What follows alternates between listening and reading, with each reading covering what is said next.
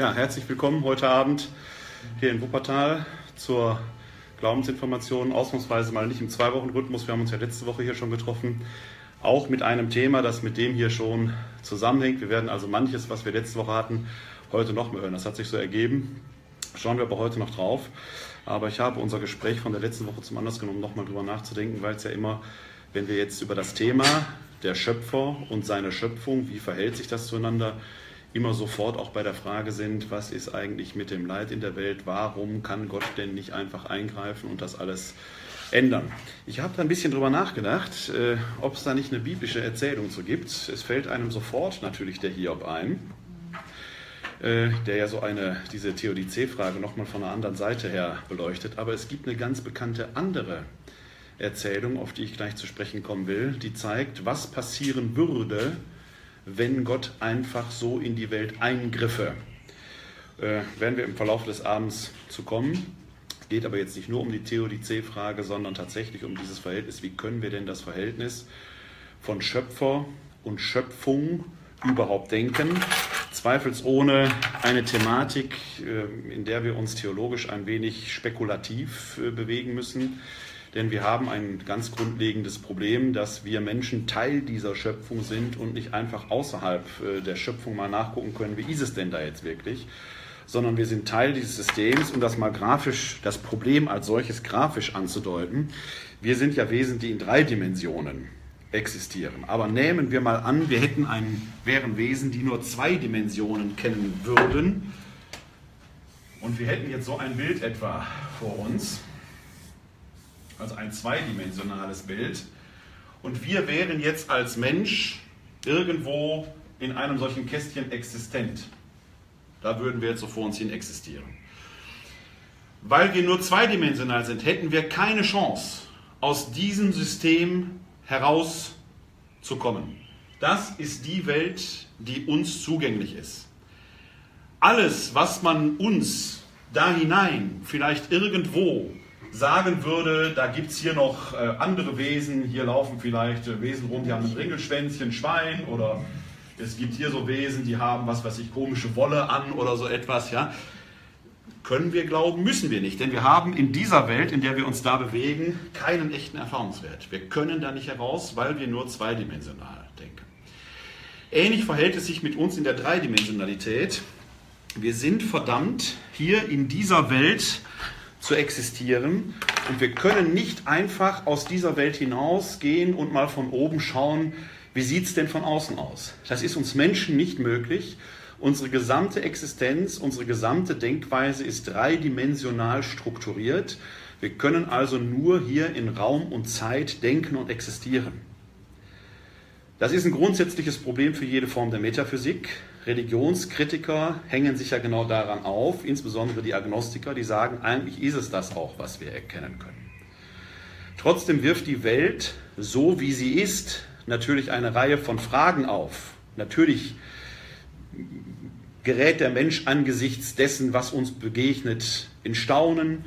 Es gibt Dinge, die kann man nicht einfach durch den innerweltlichen Zugang so ohne weiteres erklären. Gut, vielleicht in 1000, 2000 Jahren, wenn die Erkenntnisfähigkeit des Menschen weiter fortgeschritten ist, wird man manche Dinge erklären können, die uns heute noch in Staunen versetzen, die dann ganz normal sind. Okay, das mag alles sein.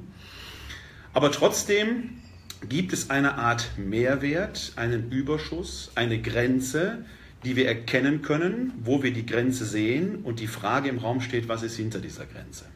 Um hier im Bild meines kleinen Kastenmännchens zu bleiben, dieses Männchen erlebt, da sind irgendwie vier Wände, die mich umgeben und die Frage taucht auf, ist da etwas hinter dieser Wand? Gibt es Möglichkeiten zu erfahren, was hinter dieser Wand ist? Ein anderes Beispiel, um das deutlich zu machen, worum es geht. Nehmen wir mal an, wir wären Wasserwesen, Fische, wie auch immer. Diese Fische würden im Meer schwimmen, sehen oben, da ist irgendwas, was wie eine Oberfläche aussieht. Hinter dieser Oberfläche taucht auch immer wieder ein helles Etwas auf, das so irgendwie komisch glitzert. Und jetzt taucht da ein Fisch auf, der sagt, ich habe meine Nase mal da rausgesteckt, da ist eine ganz andere Welt. Da laufen Wesen auf zwei Beinen umher.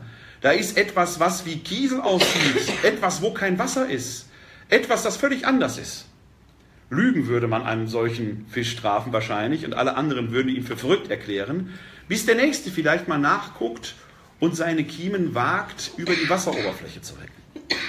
Wir werden also sehr, sehr vorsichtig sein müssen im Umgang, im diskursiven Umgang miteinander, gerade wenn zum Beispiel Naturwissenschaften, Agnostiker, die sagen, ich verlasse mich nur auf das, was ich rein innerweltlich erkennen kann, alles andere ist für Agnostiker nicht existent, wobei sie nicht zwingend die Existenz Gottes leugnen, aber sie sagen nur, wir können ihn halt nicht erkennen.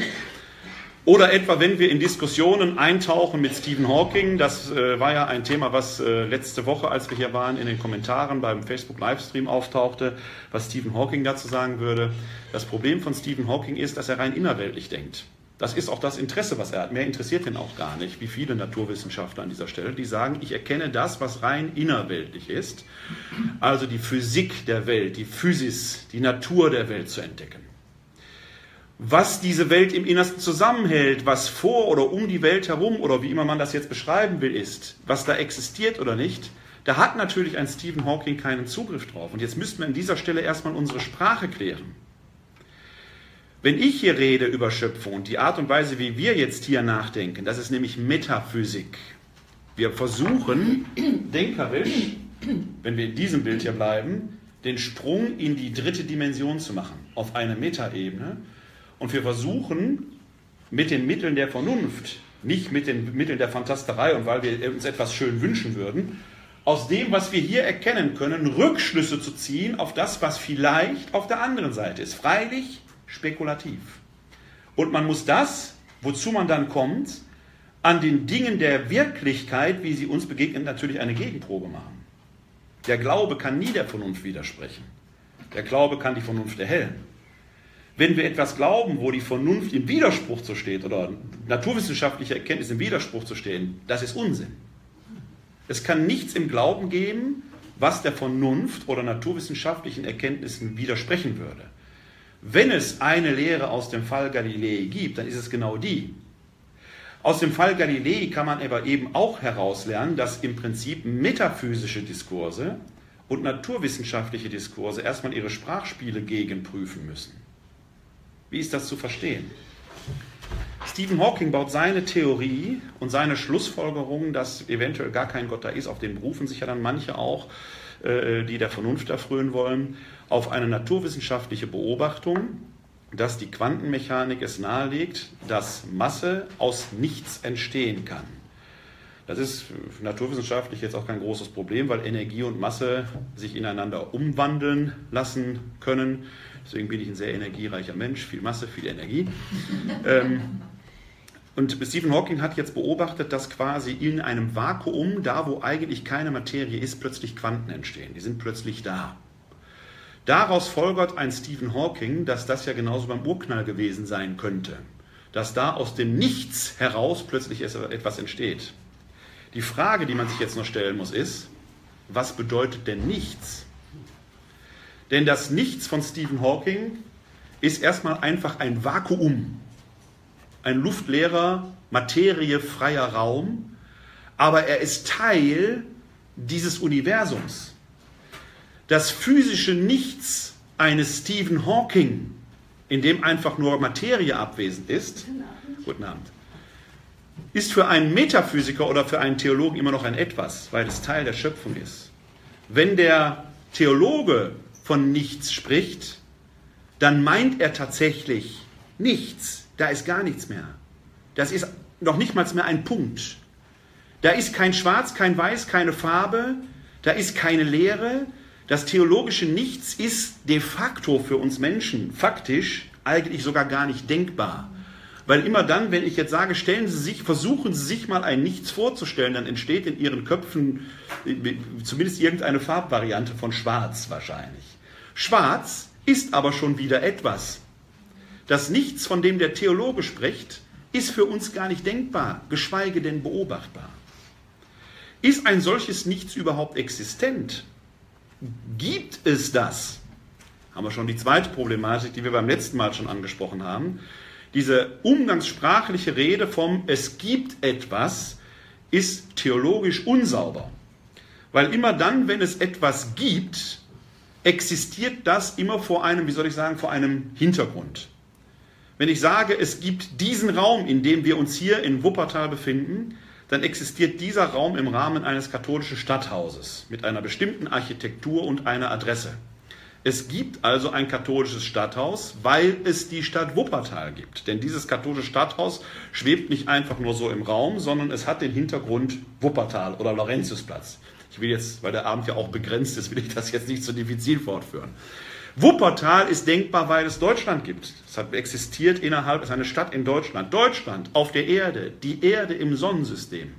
Das Sonnensystem in der Milchstraße. Die Milchstraße in einem äh, Galaxiencluster. Äh, der Galaxiencluster in einem Universum. Das Universum und so weiter und so weiter. Ich habe aber immer einen Hintergrund und dieser Hintergrund, und wenn dieser Hintergrund nur eine schwarze Form von etwas nicht Vorstellbarem ist, und die Frage ist jetzt, was ist dieser letzte Hintergrund, der in sich keinen Hintergrund mehr hat, der also nicht mehr vorstellbar ist? Der Theologe nennt diese Ursache von allem, was in sich selbst keine Ursache mehr hat, Gott. Wenn aber etwas keinen Hintergrund mehr hat, ist es nicht vorstellbar. Es ist für uns Menschen nicht zugrifflich weil wir Menschen immer nur in Räumen denken können und unser Hirn kann nicht anders als solche Hintergründe zu produzieren. Die Rede also, gibt es Gott oder nicht, ist in sich fragwürdig, weil dieses gibt es immer sofort einen Hintergrund erzeugt. Wenn ich zum Beispiel sagen würde, wie stellen Sie sich Gott vor? Könnten wir jetzt ein Experiment machen. Wenn Sie mal eine Metapher sagen würden, wie stellen Sie sich Gott vor? Dann würden einfachere Seelen vielleicht sagen, wie ein alter Mann, weil wir ihn ja Vater nennen, haben wir sofort ein Bild. Und hinter, vor, dieser alte Mann sitzt vor einem Hintergrund. Dieses Bild kann nicht Gott sein. Wenn wir jetzt mal ganz metaphysisch werden und sagen, Gott ist das reine Licht. Ja, Licht kann ich nur wahrnehmen, wenn es irgendwie einen dunklen Hintergrund gibt, sonst kann ich Licht ja gar nicht wahrnehmen. Also auch da habe ich schon wieder einen Hintergrund. Und Sie merken, wie groß diese Schwierigkeit ist, die Gottesrede überhaupt ins Spiel zu bringen. Deswegen, das Nichts eines Stephen Hawking ist metaphysisch immer ein Etwas. Das, was Stephen Hawking beobachtet, ist keine Creatio ex nihilo. Es ist ein wie auch immer gearteter, naturwissenschaftlich nachweisbarer Prozess in der Schöpfung, den man irgendwann vielleicht auch genau erkennen wird, aber er ist Teil der Schöpfung. Er sagt eben nichts über einen Schöpfer aus, ob, es, ob der existiert, ob der ist oder eben nicht ist. Das muss man als allererstes sagen, wenn wir jetzt hier darüber reden. Es gibt freilich ein paar naturwissenschaftliche Phänomene, um das äh, mal von dieser Warte aufzuzäumen, ähm, die Fragen aufwerfen und die der Theologie oder dem theologisch Denkenden, sagen wir mal, zumindest nicht widersprechen, ja, vielleicht sogar in die Hand spielen. Es ist etwas, was ich beim letzten Abend schon erzählt hatte. Es ist auf der einen Seite die Heisenbergsche Unschärferelation, aber auch die sogenannten Phänomene der Planckzeit, des Planckraums und so weiter die Planckzeit etwa sagt, dass unsere Zeit eben nicht kontinuierlich abläuft. Wir in unserer Wahrnehmung, so wie wir Menschen strukturiert sind, haben subjektiv den Eindruck, die Zeit sei ein Kontinuum, eine lineare Linie, die halt so durchläuft und äh, von einem Punkt zu einem nächsten und dann weiter. Übrigens irreversibel. Wir können die Zeit nicht zurückdrehen. Das ist so ein Träumchen, das man in manchen Science-Fiction-Filmen hat, dass man was zurückdrehen könnte. Übrigens auch wieder mit interessanten Phänomenen. Was würde passieren, wenn in dieser Zeitlinie sich plötzlich ein kleiner Faktor ändert? Ist alles, was danach ist, plötzlich anders? Übrigens ein Phänomen, das in der Offenbarung des Johannes in der Bibel äh, auf eine sehr erzählerische Weise eine ganz interessante Rolle spielt, wenn da vom Buch die Rede ist, das über und über beschrieben ist und dem Buch, das wir Lebenden quasi in unserem Leben schreiben und so weiter, äh, werden wir hier an einem Abend der Glaubensinformation auch mal weiter verfolgen. Aber äh, die Planckzeit sagt eben, dass die äh, dass die Zeit eben gar nicht so kontinuierlich abläuft, wie wir subjektiv den Eindruck haben, sondern in sehr, sehr kleinen Einheiten, 10 hoch minus 43 Sekunden. Und alles, was kleiner ist als 10 hoch minus 43 Sekunden, hört unsere menschliche Beobachtungsfähigkeit auf. Wir können die Dinge, die da geschehen, nicht mehr messen. Es ist kein menschlicher Zugriff auf das möglich, was da drin ist. Keine Beobachtung mehr möglich. Das führt dann zum Beispiel zu dieser merkwürdigen Konsequenz, dass wir zwar eine allgemein akzeptierte Urknalltheorie haben, die Naturwissenschaftler auch bis 10 hoch minus 43 Sekunden an den Urknall heranrechnen können. Der Urknall selber aber naturwissenschaftlich gar nicht begreifbar ist. Auch ein Physiker, ein Astrophysiker, muss also glauben, dass es den Urknall gegeben hat. Er kann ihn nicht beweisen. Er kann ganz nah heranrechnen. Und die Wahrscheinlichkeit, dass da so etwas gewesen ist, ist natürlich enorm hoch, keine Frage. Die ist plausibel, diese Theorie.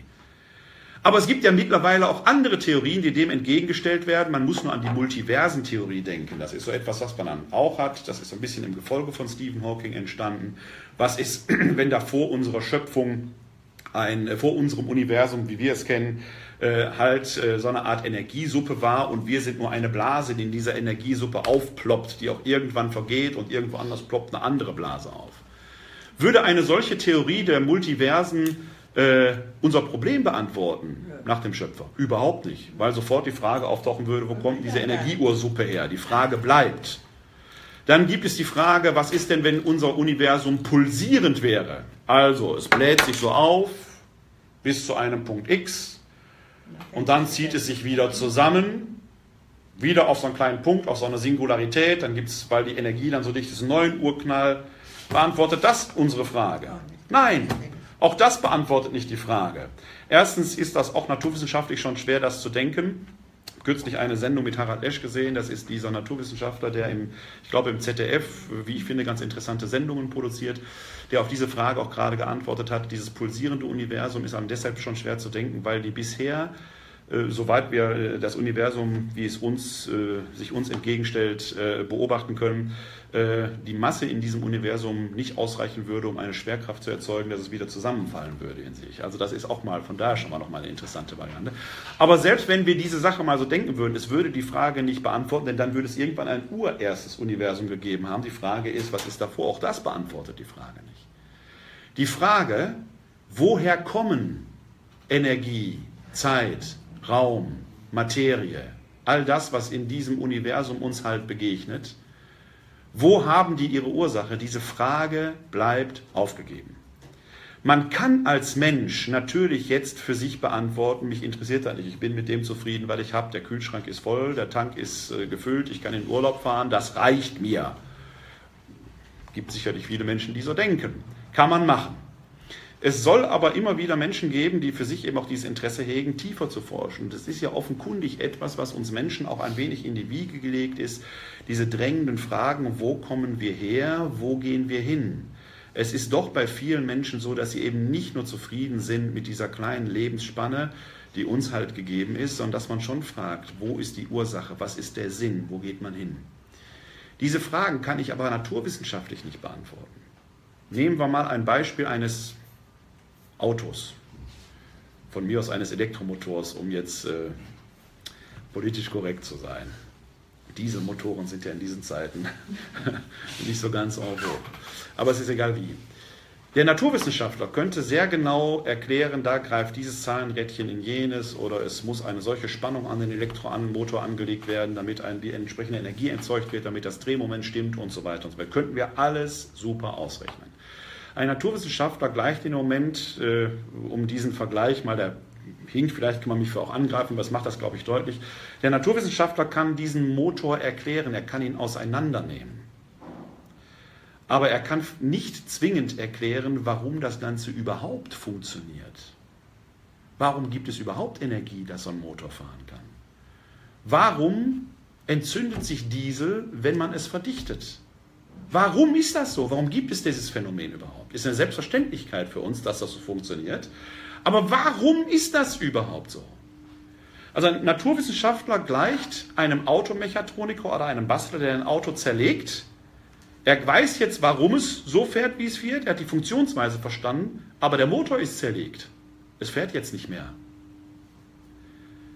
Der Metaphysiker, dazu gehören die Theologen, die Philosophen, versuchen, den Sinn in sich zu verstehen. Das sind eben zwei verschiedene Sprachebenen, die man miteinander in Dialog bringen kann. Ich persönlich bin auch der Meinung, in Dialog bringen muss. Aber man muss immer wieder klären, welche Begriffe verwenden wir in welcher Weise, weil die Begriffe nicht synonym verwendet werden. Wie gesagt, ein naturwissenschaftliches Nichts ist einfach ein Vakuum. Ein Vakuum ist aber kein metaphysisches Nichts, sondern ein etwas, weil es Teil unserer Welt ist, wie wir sie kennen. Es ist einfach nur Leere. Leere ist aber ein Etwas. Das hört sich erstmal vielleicht auf den ersten Blick merkwürdig an, aber diese Sprachspiele muss man sich erstmal zwingend klar machen.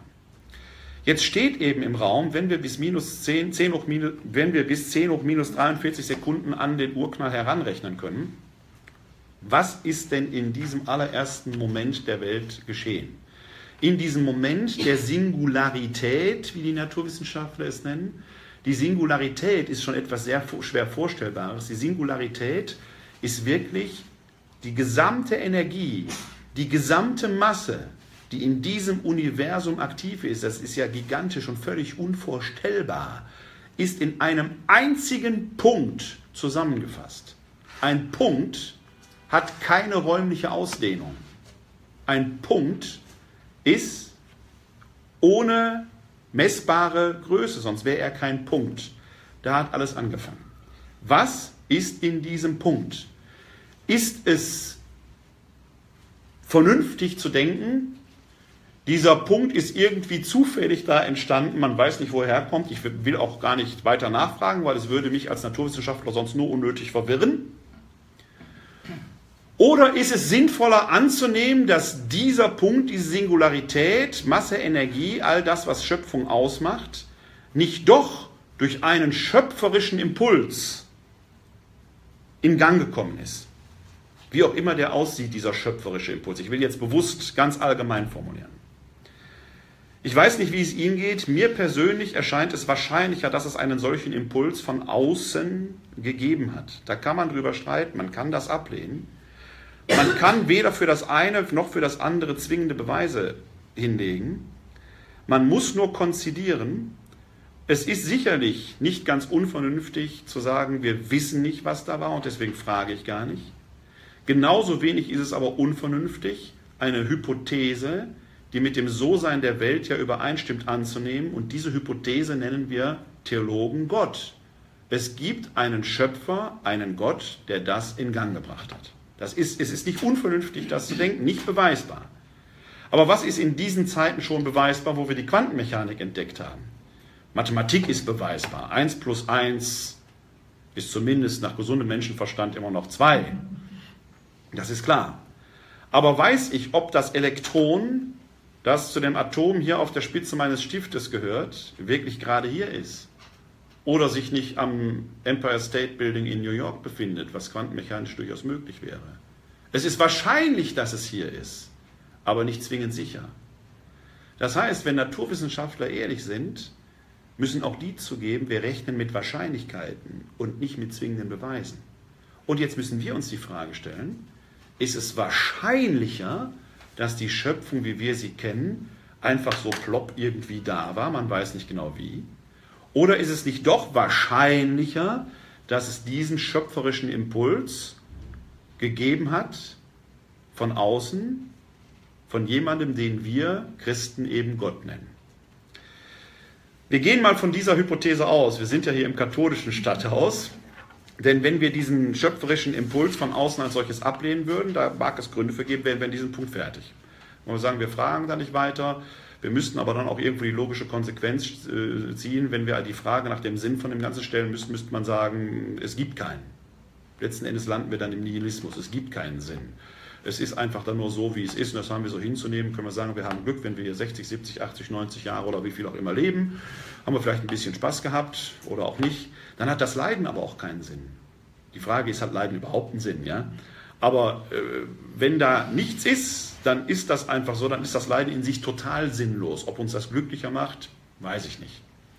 Wenn wir aber annehmen, es gibt diesen schöpferischen Impuls von außen, und wenn wir das mal hiermit in Verbindung bringen, mit meinem Kastenmännchen, das nicht so genau weiß, äh, gibt es da auf der anderen Seite überhaupt etwas, dann muss ich natürlich sofort die Frage stellen, welche Erkenntnismöglichkeiten sind mir denn überhaupt gegeben, Aussagen darüber zu machen.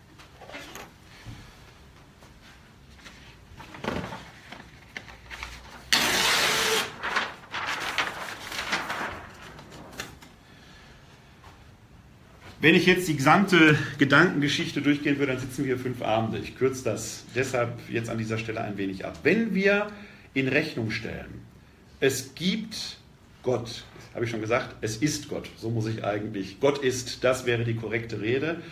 Gott ist und Gott ist auch der Schöpfer. Er bringt die Schöpfung in Gang. Dann muss ich mir die Frage stellen, wenn ich dieses Christmännchen hier ernst nehme, welche Erkenntnismöglichkeiten habe ich überhaupt? Das ist das, ich fasse das nochmal kurz zusammen, was wir beim letzten Mal hatten. Es betrifft nämlich das Verhältnis, wie stehen dann ein Schöpfer und eine Schöpfung zueinander. Nehmen wir mal an, wir haben hier Gott, und ich erwähne nochmal wie beim letzten Mal, das ist eine Grafik. Das Bilderverbot im Alten Testament, du sollst ja kein Bild von Gott machen, existiert nicht ohne Grund. Grafiken sollen uns helfen, etwas zu verstehen. Nicht mehr, aber auch nicht weniger. Also man darf diese Grafiken jetzt hier nicht pressen. Es soll nur helfen, uns ein, das, worüber wir reden, in eine Vorstellungswelt zu übertragen. Wenn wir mal annehmen, hier wäre Gott und die Welt wäre von Gott geschaffen, würde aber jetzt von Gott völlig freigesetzt und hätte mit ihm nichts zu tun. Dann wären wir in der Tat wie dieses Kastenmännchen, wir hätten keinerlei Zugriff, keine Kommunikationsmöglichkeit mit Gott, Gott aber auch nicht mehr mit uns. Die Frage, wie ist Gott? Ja, das ist ja völlig unabhängig voneinander. Also ein solcher Gott könnte auch nicht in der Schöpfung, weder in der Schöpfung erkennbar sein, er könnte auch nicht in die Schöpfung eingreifen. Die Frage würde wahrscheinlich noch nicht mal existieren, weil das hier wie so ein geschlossenes System komplett in sich existiert. Man könnte höchstens sagen, vielleicht dieser Gott hat irgendwie Spaß daran gehabt, ihm war langweilig in seiner Ewigkeit und er hat sich jetzt die Welt als Spielzeug gemacht und er guckt jetzt von außen so drauf zu, wie Kinder halt in so einem Aquarium gucken oder sonst wo, wie die Fische da hin und her schwimmen. Aber es gibt keine Beziehung zwischen hier und da. Es gibt nur vielleicht bestenfalls einen Beobachter. Jetzt könnte man aber auch sagen, wir haben hier die Welt und Gott ist vielleicht ein Teil der Welt. Ist auch ein Modell, das durchaus in manchen Religionen existiert. Wenn man zum Beispiel Naturreligion spielt das eine Rolle, wenn man dann zum Beispiel Bäume oder Tiere oder etwas verehrt, die dann als, als göttlich sind. Das Problem ist, es gibt vieles in der Welt, was nicht Gott ist. Ist eine solche Gottheit, wenn wir sie denn so denken könnten, tatsächlich in der Lage, eine Welt zu schaffen? Kann etwas, das so klein ist, etwas so Großes hervorbringen, das ihn dann auch noch übersteigt? Macht das Sinn? Es löst zumindest unser Problem nicht wirklich. Die Frage ist ja, er ist ja Bestandteil der Schöpfung. Er kann also nicht von außen, er geht auch in der Schöpfung auf. Er wäre also vollständig in der Schöpfung erkennbar. Die Variante von diesem System wäre eine Schnittmenge. Das ist eine Variante. Da auch da bei der Schnittmenge habe ich, ein Teil ist in der Schöpfung erkennbar, ein Teil ist mir nicht zugänglich, aber es gibt verdammt viel in der Schöpfung, was nicht mit Gott zu tun hat. Diese Modelle sind anfällig für Vorstellungen eines göttlichen Gegenspielers. Da sind man dann sofort dabei, dass das Böse in der Welt oder das, was wir Menschen als böse definieren, das wäre nochmal eine eigene Frage wert. Ist das Böse wirklich böse oder ist das Böse nicht eine Interpretation, die wir Menschen dem zuschreiben? Manche Dinge erachten wir heute vielleicht als böse, die vor 200 Jahren ähm, gar nicht böse waren. Wenn Sie Rembrandt-Bilder anschauen, da sehen Sie Frauen und Männer, die durchaus eine gewisse Leibesfülle haben. Bei Rembrandt war das ein hohes Ideal. Heute würden die alle wie ich auch manchmal die Empfehlung kriege, in Fitnessstudio geschickt. Die Zeiten verändern also da auch die Maßstäbe. Also die Frage ist, was ist böse? Das ist eine menschliche Zuschreibung. Diese äh, Dinge sind anfällig, dann einen in sich als gut gedachten Gott, der dann immer rettend helfen soll, von einem bösen Gegenspieler zu trennen. Passt aber nicht zu unserem Bild, zumindest nicht von, zu unserem Bild von Schöpfung.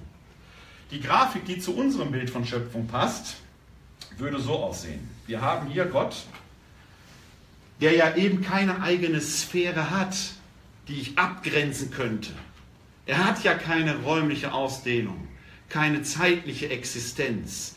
Er ist der ewige, pure, reine Gegenwart, ohne Werden und Vergehen. Alle zeitlichen Kategorien, die ich auf ihn anwenden wollte oder könnte, gehen ins Leere. Wir Menschen können nicht anders, weil wir immer nur zwischen äh, zeitlichen und räumlichen Kategorien denken können. Deswegen ist die Gefahr da immer von einer Sphäre zu sprechen. Selbst wenn die, die biblische Rede sagt dann, er ist im Himmel. Aber wir haben ja sofort eine Vorstellung davon, wie der Himmel sein soll.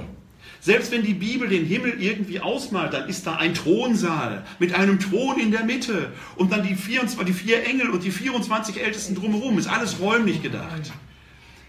Das ist, wenn man sich klar ist, dass wir Menschen solche Bilder brauchen, um überhaupt kommunizieren zu können, auch völlig okay. Wir müssen nur uns immer ganz klar machen, es sind Bilder, nicht mehr und nicht weniger. Deswegen male ich Gott jetzt hier ohne Abgrenzung hin und meine Singularität sitze ich jetzt mal hier vorne auf die Spitze dieses Punktes hier bei den Buchstaben. Da sind, ich könnte die auch hier hinsetzen, völlig egal. Ich setze die jetzt hier hin. Und das Gottesbild, das wir Christen, von dem wir Christen nehmen oder die Juden auch, zeichnet so ein Bild. Und zwar eine offene Schöpfung, die Entwicklungspotenzial hat. Wir sagen zwar oft, die Schöpfung, die Gott hervorgebracht hat, ist gut und meinen, die wäre fertig. Die ist aber gar nicht fertig. Wir sind Teil dieses Schöpfungsprozesses. Die Schöpfung wird noch. Und nach allem, was wir bisher wissen, wird sie auch an kein Ende kommen. Es wird keinen Zustand einer perfekten Schöpfung im Sinne, jetzt ist sie fertig geben. Die Schöpfung, wie sie sich uns zeigt, ist immer Entwicklung, immer werden und vergehen, immer weiter voranschreiten. Ob weiter voranschreiten immer Ausdehnung meint, werden wir mit Naturwissenschaftlern darüber streiten können. Aber es gibt keinen Stillstand in der Schöpfung. Wenn die gesamte Schöpfung in sich stillstehen würde, würden wir in diesem Moment, in diesem Moment würde, würden wir gar nicht mehr nachdenken können. Wir würden das gar nicht erleben. Wir hätten gar keinen Zugriff darauf. Die Schöpfung, wie wir sie erleben, ist permanentes Entstehen, Werden und Vergehen. Biblisch bezeichnet der Paulus das. Er sagt, das Zeitliche ist vergänglich. Er lässt das Entstehen an diesem Punkt weg, aber biblisch spricht im zweiten Korintherbrief davon, dass das Zeitliche vergänglich ist. Da ist eben Entwicklung drin. Deswegen zeichne ich jetzt meine Welt hier offen.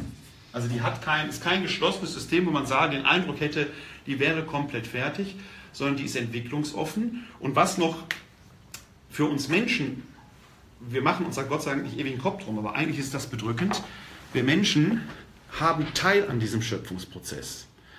Denn wir gestalten diese Welt ja.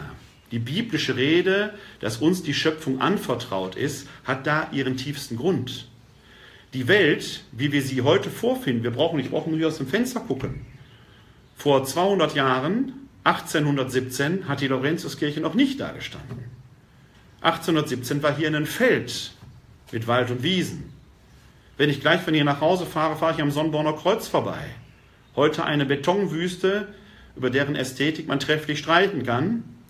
Vor 30, 40 Jahren Felder, Bäche, Wiesen, mit lebendigen Tieren und allem da drin. Wir Menschen gestalten diese Schöpfung mit, wir greifen da ein. Wir Menschen tun das. Das ist jetzt keine große göttliche Tat, sondern wir Menschen greifen ein. Das heißt, wir sind Teil plötzlich dieses Geschehens. Wir atmen, tun Tiere auch. Wir verbrauchen Sauerstoff und so weiter und so weiter. Das ist also ein ganz hochkomplexes System, wo man sich sehr, sehr davor hüten muss zu denken, jetzt muss doch mal da kurz eben irgendwie was passieren, damit alles besser wird. Die biblische Rede, und Gott sah, dass es gut war, wie es übersetzt ist, von mir aus auch gut ist, ist an dieser Stelle schon schwierig. Denn das hebräische Wort, das wir da finden, heißt Kitop. Heißt einfach nur und gut. Ob es gut war, ob es gut ist, ob es gut werden wird, sagt der Text erstmal so gar nicht. Der Startpunkt, der ist erstmal gut gewesen und jetzt ist die Frage, was machen wir auch aus der Schöpfung, gerade als Wesen, die von Gott quasi als Statthalter, wenn man dem biblischen Zeugnis vertrauen darf, ähm, als Statthalter da hineingesetzt wird. Jetzt haben wir also Gott hier an diesem Punkt und aus dieser Singularität, aus diesem einzigen winzigen Berührungspunkt heraus, entspringt jetzt eine Schöpfung. Dieser Gedankengang, den ich jetzt hier grafisch so gezeigt habe, führt uns sofort vor die Frage, ist ein Gott denkbar ohne Schöpfung? Kann der Schöpfer ohne Schöpfung sein? Gibt es eine, einen Zustand des Schöpfers ohne Schöpfung? Wenn Sie bisher wachsam gefolgt sind, werden Sie merken, da ist schon eine Falle drin in der Frage. Denn gibt es einen Zustand des Schöpfers ohne Schöpfung, bedeutet eine Zeitkategorie. Gibt es etwas, was vor der Schöpfung war, wo der Schöpfer ohne Schöpfung war? Hier existiert Zeit aber gar nicht. Die Zeit und Raum sind ein Phänomen auf dieser Seite, nicht auf dieser Seite. Wenn ich diese Sache konsequent zu Ende denke, und das Thema des heutigen Abends lautet ja, der Schöpfer und seine Schöpfung eine Verhältnisbestimmung. Wenn ich das konsequent zu Ende denke, kann dieser Schöpfer nie ohne Schöpfung sein. Es sind nur zwei völlig unterschiedliche Kategorien. Hier ist die Sphäre der Ewigkeit, Zeit und Raum existieren nicht. Und hier ist die, die Sphäre des Universums der Welt, wie wir sie kennen. Streng genommen, auf das Gesamtbild gesehen. Wie gesagt, ich habe das Problem, dass ich nicht von außen drauf gucken kann, stimmt meine Theorie. Ich kann sie nicht objektiv beweisen. Ich könnte sie nur quasi in Denkexperimenten überprüfen. Diese Theorie, dieses christliche jüdische Gottesbild sagt in seiner letzten Konsequenz, ein Schöpfer, ein gedachter Schöpfer kann nie ohne Schöpfung sein. Sonst wäre er ja kein Schöpfer. Sonst wäre er kein Schöpfer. Die sind aneinander gekettet. Das ist wie eine Symbiose. Passt das zu unserem christlichen Gottesbild? Wie komme ich überhaupt dazu, etwas über Gott auszusagen? Ich habe ja von hier aus keinen Zugriff auf diese Seite. Um das noch in einer anderen Grafik darzustellen, die Bibel sagt ja, Gott ist im Himmel. Ganz wortwörtlich sagt die Bibel sogar, Gott ist in den Himmeln. Da ist immer vom Plural die Rede. Und jetzt geht es wieder um Grafik, wohlgemerkt. Grafik, nicht um exakte Abbildung von Verhältnissen. Der Himmel ist ja symbolisch gesehen von uns oben. Also male ich Gott hier oben hin. Der Mensch ist auf der Erde. Mensch kommt also nach unten hin. Und jetzt sagt die Rede von Gott ja, Gott ist in den Himmeln. Er hat zwischen sich, so heißt es in der Heiligen Schrift, zwischen sich und uns den Himmel wie ein Kleid gemacht. Er hüllt sich in den Himmel wie in ein Kleid. Mose möchte gerne das Antlitz Gottes schauen, als er die beiden Steintafeln mit den zehn Geboten erhalten hat. Und Gott antwortet daraufhin dem Mose, mein Antlitz zu schauen ist Leben nicht möglich, würdest du es sehen, du würdest augenblicklich sterben. Von uns Menschen, das ist das, was dahinter steckt, von uns Menschen ist ein unmittelbarer Zugriff auf Gott, eine unmittelbare Beobachtung nicht möglich. Wir Menschen können Gott nicht einfach im Herzen und sagen, guck mal, da ist er. So sieht er also aus. Haben wir doch gewusst. Oder jetzt sind wir aber überrascht oder wie auch immer. In der Seinsweise, in der Existenzweise, die wir innerweltlich ist, können wir Gott nicht objektiv, so deskriptiv beschreiben. Wir sind also da auf andere Erkenntnismöglichkeiten angewiesen. Eine, das Christentum ist eine Offenbarungsreligion, beruht darauf, dass wir Menschen zwar nicht auf Gott schauen können, aber Gott kann natürlich sich uns zeigen. Gott ist ja allmächtig. Gott kann natürlich in seine Schöpfung hinein sich offenbaren. Das heißt, Gott selber kann durch den Himmel durch sich den Menschen zeigen. Um es für Naturwissenschaftler zu sagen, der Himmel ist eine Art semipermeable Membran von Gottes Seite aus durchgängig. Gott kann sich uns zeigen. Das tut er nach dem Zeugnis der Heiligen Schrift auch. In der Regel oder eigentlich, aber nie unmittelbar. Wenn Gott sich in der Heiligen Schrift zeigt, also wenn die Heilige Schrift davon redet, dass Gott sich offenbart oder zeigt, wird es erstmal immer laut, immer gewaltig. Es ist wie das Rauschen von Wassermassen, Blitze zucken, das, das irritiert mich immer völlig, wenn Leute oder auch Priester, Bischöfe davon sprechen, dass es still sein muss, wenn man Gott reden äh, hören will. Ne? Man muss leise sein, damit Gott spricht. Das ist nicht biblisch gedacht. Sie müssen mal Ezechiel 1 alleine lesen, wo Gott sich zeigt. Das, da, da, beim Lesen klingelt es ihnen in den Ohren. Es ist immer laut.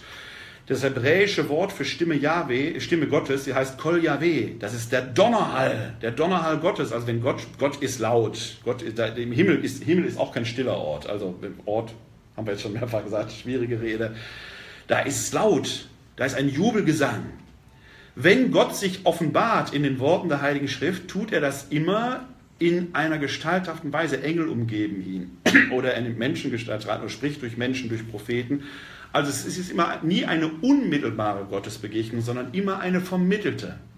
Weil die unmittelbare Gottesbegegnung, nach dem, was die Schrift erzählt, für uns Menschen gar nicht verkraftbar wäre. Wir würden eben sterben, so wie es der Mose erfahren muss. Nicht ohne Grund müssen selbst die Engel, wenn sie denn oder wenn Gott in Hinterengeln, mit Engeln, wie auch immer den Menschen erscheint, allein das bringt die Menschen immer schon mal außer Fassung. Sie müssen mal darauf achten, Immer dann oder fast immer dann, wenn Engel auftreten im Auftrag des Herrn, sagen die als erstes, fürchtet euch nicht. Also offenkundig ist die Begegnung mit dem Wesen aus der anderen Welt, der unsichtbaren Welt, geeignet, den Menschen erstmal völlig außer Fassung zu bringen. Und bevor da überhaupt irgendetwas geoffenbart wird oder nicht, muss der Mensch erstmal immer so ein bisschen äh, runtergeholt werden. Deswegen dieser, Eng, ich sag mal, der englische Gruß, der hat nichts mit England, mit Great Britain zu tun, sondern von Engeln. Der englische Gruß heißt, fürchtet euch nicht. Der muss also immer erstmal der Mensch quasi zur Ruhe gebracht werden, weil dieses Hereinbrechen der Ewigkeit, das Hereinbrechen der göttlichen Wirklichkeit, selbst in dieser vermittelten Gestalt schon den Menschen um seine Fassung bringt. Wenn Sie das so sagen, ist der Engel jetzt Teil der Schöpfung? Oder was ist er? Interessante Frage, sehr interessante Frage. Natürlich ist er Teil der Schöpfung, aber Teil der unsichtbaren Welt, auf die wir keinen Zugriff haben. Wir haben also zwei Schöpfungen. Nein, eine Schöpfung, die besteht aus einer sichtbaren und einer unsichtbaren Welt. Wir Menschen sind, also unsere menschlichen Sensoren können nicht alles erfassen. Ob die Engel jetzt hier sind oder da, würde ich ganz ehrlich sagen, wenn Sie mich fragen, sind die hier. Wir erfassen sie nur nicht. Wir erfassen, ich erfasse auch keine, keine Infrarotstrahlung, Ultra, ultraviolette Strahlung, erfassen meine Sinne auch nicht. Ich merke es nur, wenn ich mir die Haut verbrannt habe in der Sonne. Dann meldet meine Haut, du warst zu lange draußen, da war UV-Strahlung. Die Engel sind, nach, sind ja keine Gegengötter oder keine Nebengötter, also sind die Engel Teil der Schöpfung, der unsichtbaren Welt, die uns nicht zugänglich ist. Wenn ich das jetzt mal nicht nur als Universum begreife, sondern als entwicklungsoffene Schöpfung, sind die Engel Teil dieses Systems. Gott bedient sich aber der Engel, zumindest nach dem Zeugnis der Heiligen Schrift, um sich Menschen mitzuteilen. Der verbirgt sich quasi hinter denen. Es gibt in der Heiligen Schrift so gut wie keine, ich glaube sogar gar keine, unmittelbare Begegnung zwischen Gott und Mensch. Die ist immer vermittelt. Selbst Mose ist die Wolkensäule er verbirgt sich in Wolken und so weiter. Es gibt keine unmittelbare Begegnung zwischen Gott und Mensch. Sie ist immer mittelbar. Zweite Frage, die mich ein bisschen irritiert. Wenn Sie das Bild nehmen hier, mhm. Sie haben vorher zuerst mit drinnen und innen und außen argumentiert. Wie passen die beiden Begriffe hier in die Grafik? Gar nicht. Deswegen habe ich Ihnen gesagt, die Grafik ist in sich schon fehlerhaft, bevor ich sie überhaupt anzeichne. Ja? Es gibt kein Außen. Es gibt nur eine, eine Existenzweise, ein Sein Gottes, das ich eigentlich gar nicht zeichnen kann. Das ist eine Krücke, nicht mehr und nicht weniger. Ist, deswegen habe ich das vorhin, diese Einschränkung schon gemacht, weil natürlich sofort genau dieses Bild entscheiden kann, da gäbe es jetzt eine Sphäre. Aber ich habe extra gesagt, es gibt keine göttliche Sphäre, die außerhalb der Welt für sich existieren würde. Es gibt nur die Existenz, das Sein Gottes. Und deswegen kann der Schöpfer nie ohne Schöpfung sein. Er geht aber eben auch nicht in der Schöpfung auf, wie das hier oder der Fall wäre. Ne? Ich würde jetzt nochmal auf die Engel zurückgreifen, mhm. weil es gibt ja auch den gefallenen Engel und Sie hatten ja mal Ihre These mhm. geäußert, dass er für Sie nicht existiert. Ähm, wie sehen Sie das? Das wird ja beschrieben in der Bibel. Nein, der, äh, da wird es schon schwierig. Der Fall des Engels taucht nur in einem einzelnen Jesuswort auf und wird da von Jesus als Argument gegen die Pharisäer verwandt oder gegen seine Gegner verwandt, dass er eben schon vor der Schöpfung spricht, dass er Teil dieser göttlichen Sphäre ist. Also man kann aus dem Wort Jesu nicht so ohne weiteres äh, ableiten, es gibt jetzt den gefallenen Engel. Was der Engel, was diese, diese, diese Legende oder diese Erzählung vom gefallenen Engel nur sagt, erstens, die Engel sind Teil der Schöpfung wie Sie und ich auch. Das ist schon mal Punkt 1. Zur Schöpfung gehört, und da kommt jetzt etwas Zweites hinzu, was ich, das ist von daher eine ganz gute Überleitung.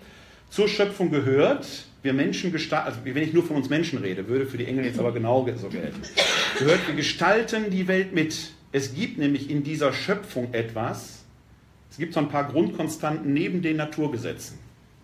Es gibt so ein paar Grundkonstanten in dieser Schöpfung, die immer und überall gelten. Da komme ich, kleiner Exkurs zur Seite, dann komme ich aber darauf nochmal zurück. Erste Naturkonstante, bekannt als Murphys Gesetz, was schief gehen kann, geht schief. Wenn ich ein Marmeladenbrot hier auf dem Tisch liegen habe und das fällt runter, fällt das mit der Marmeladenseite auf den Boden. So ungefähr. Ich hätte mit dem Augenzwinkern gesagt. Gibt es auch eine physikalische Erklärung für, weiß ich. Aber ich wollte sagen, ist, was ich mit, jetzt mit dieser etwas äh, humoresken, äh, ähm, äh, dem humoresken einmal sagen soll, ist, es gibt in dieser Schöpfung, die ist nicht in diesem Sinne perfekt, dass keine Fehler passieren würden. Es gibt halt Dinge, die laufen schief. Es ist Teil der Geschöpflichkeit, wie wir sie erleben. Dinge können, zumindest in unserer menschlichen Interpretation, schieflaufen, sind fehlerhaft. Es, diese Schöpfung, wie sie da ist, ist fehlerfreundlich. das ist ja naturwissenschaftlich schon an der Stelle relevant, dass wir überhaupt da sind. Beruht ja auf einem Fehler im Gleichgewicht. Denn nach dem Urknall war eigentlich ein Gleichgewicht von Materie und Antimaterie, zumindest muss es rein theoretisch und rechnerisch da gewesen sein. Plus und Minus hebt sich aber auf. Wenn ein Gleichgewicht zwischen Materie und Antimaterie da ist, dann existiert nichts. Dann löst sich das sofort wieder auf. Es muss also in diesem Gleichgewicht einen kleinen Fehler gegeben haben, damit überhaupt die Materie als solches existiert. Oder bewusst gewollt. Ich, was ich glaube, ist, dass der Fehler bewusst gewollt ist. Genau. Und jetzt, deswegen, und jetzt merken Sie schon, wo es schwierig wird. Wir Menschen interpretieren das als Fehler, aber ist der Fehler überhaupt ein Fehler? Fehler ist immer eine Interpretationsfrage. Also, es gibt in dieser Schöpfung etwas, das wir Menschen in unserer beschränkten Sicht als Fehler interpretieren, was aber ein existenzieller Bestandteil dieser Geschöpflichkeit ist. Es, Dinge müssen so laufen, dass wir Menschen sagen, sie laufen schief. Ob das immer schief ist, ist ja mal objektiv gesehen eine andere Frage, aber wir kommen aus unserem kleinen Kästchen hier nicht heraus. Deswegen denken wir Menschen immer, es müsste alles so sein, wie wir das äh, äh, interpretieren. Zweitens, eine zweite Grundkonstante gibt es. Ähm, sagen wir mal so, wir, selbst wenn wir Menschen hochzufrieden mit uns selbst sind, wir halten uns für die Größten und wir sind zufrieden, bleibt doch immer eine Restsehnsucht nach einem Gegenüber. In dieser gesamten Schöpfung, zumindest in der belebten Welt, geschieht Fortpflanzung, Weiterentwicklung immer nur durch die Begegnung zweier Wesen. Vielleicht auch mehrerer Wesen, zweier Wesen. Also es gibt so die Sehnsucht nach einem Gegenüber, nach einer Ergänzung, nach einer Vollendung im anderen, dass wir Menschen allgemein mit, mein, mit dem Wort Liebe bezeichnen würden. Also ich benutze jetzt mal bewusst dieses Wort Liebe. Es gibt eine Liebesdimension in der Schöpfung, eine Sehnsucht nach einem ergänzenden Gegenüber. Bei der Fehlergeschichte hatten Sie gerade schon zu Recht eingewendet, das kann ja ein bewusster Impuls sein. Und da würde ich Ihnen recht geben. Denn wenn wir, sagen wir mal, diese beiden Grundkonstanten, Fehlerfreundlichkeit und Liebessehnsucht nehmen, muss ich sofort ja wieder die Frage stellen, wo kommt denn das her? Wenn ich einen Schöpfergott als wahrscheinlich annehme, wenn ich ihn nicht als wahrscheinlich annehme, sage ich, Liebe ist einfach nur äh, ein, ein äh, elektronengesteuertes äh, biochemisches äh, Reaktionsgemisch, das in mir abgeht. Aber den Mann, der seiner Frau sagt, hör mal, ich spüre gerade in mir, wie die Hormone eine ganz eigenartige Mischung eingehen und meine Synapsen da gerade feuern. Ich glaube, dass dieses Date sehr schnell zu Ende sein wird. Also das ist, man merkt allein an diesem Punkt schon, die Naturwissenschaft beantwortet nicht alle Fragen. Sie weiß, wie es funktioniert, aber sie hat die Liebe trotzdem nicht verstanden an dieser Stelle. Ja. Wenn wir aber einen Schöpfergott annehmen, muss das ja seinen Ursprung in Gott selbst haben. Und jetzt bei der Liebe wird es ja schon interessant. Kann der Schöpfer ohne Schöpfung sein? Nee, kann er nicht weil, das, weil die Liebe da ist. Das heißt, jetzt mit meiner Grafik spielend, die Grafik ist höchst, höchst unperfekt. Ja? Wenn ich das jetzt erstmal ausblende, muss Gott in sich ja schon Liebe und Fehlerfreundlichkeit vereinen. Die haben ja da ihren Ursprung drin. In sich muss ja also Liebe und Begegnung sein. Lass mal die Fehlerfreundlichkeit erstmal raus. Da komme ich aber gleich nochmal drauf zu sprechen. Gott ist ja auch nicht allein. Er hat ja seinen Sohn und den Heiligen Geist. Moment, jetzt wird es gefährlich. Was Sie jetzt sagen, ist hochgefährlich. Gott hat neben sich seinen Sohn und seinen Heiligen Geist. Er ist doch in sich. In sich. Der ist in sich Begegnung. In sich. Das ist genau das Spezielle am christlichen Gottesbild weswegen ich aus voller Überzeugung Christ bin. Selbst die Juden haben in ihrer Form der Gottesrede diesen Gedanken der Fülle in Gott schon da. Denn die Juden kennen ja entweder das Wort Elohim für Gott, das ist schon plural, es ist ein Gott, wird bezeichnet, aber mit einem pluralen Wort. Also im Deutschen müssten wir Götter sagen oder Gottheiten. Funktioniert im Deutschen aber gar nicht. Denken wir sofort an eine Vielheit. Die Juden sprechen im Plural von dem einen Gott. Oder sie benutzen zur Umschreibung des Gottesnamens Yahweh, den sie ja aus Ehrfurcht nicht aussprechen, äh, unter anderem das Derivat Adonai, Deutsch Herr. Adonai ist aber auch Plural. Das heißt, wenn Juden von Gott sprechen, benutzen sie plurale Wortbilder, um damit auszudrücken, Gott ist in sich Fülle. Das ist jetzt nicht Christentum vorgeprägt, das würde ich ganz, ganz vorsichtig sein, aber das Christentum entfaltet jetzt aus der Jesusgeschichte und der Jesuserfahrung heraus, dass wir sagen, in Gott sind auf jeden Fall drei. Man könnte jetzt streiten, sind da noch mehr. Wir Christen sagen, Gott hat sich uns in einer Drei, der eine Gott hat sich uns in einer Dreiheit geoffenbart.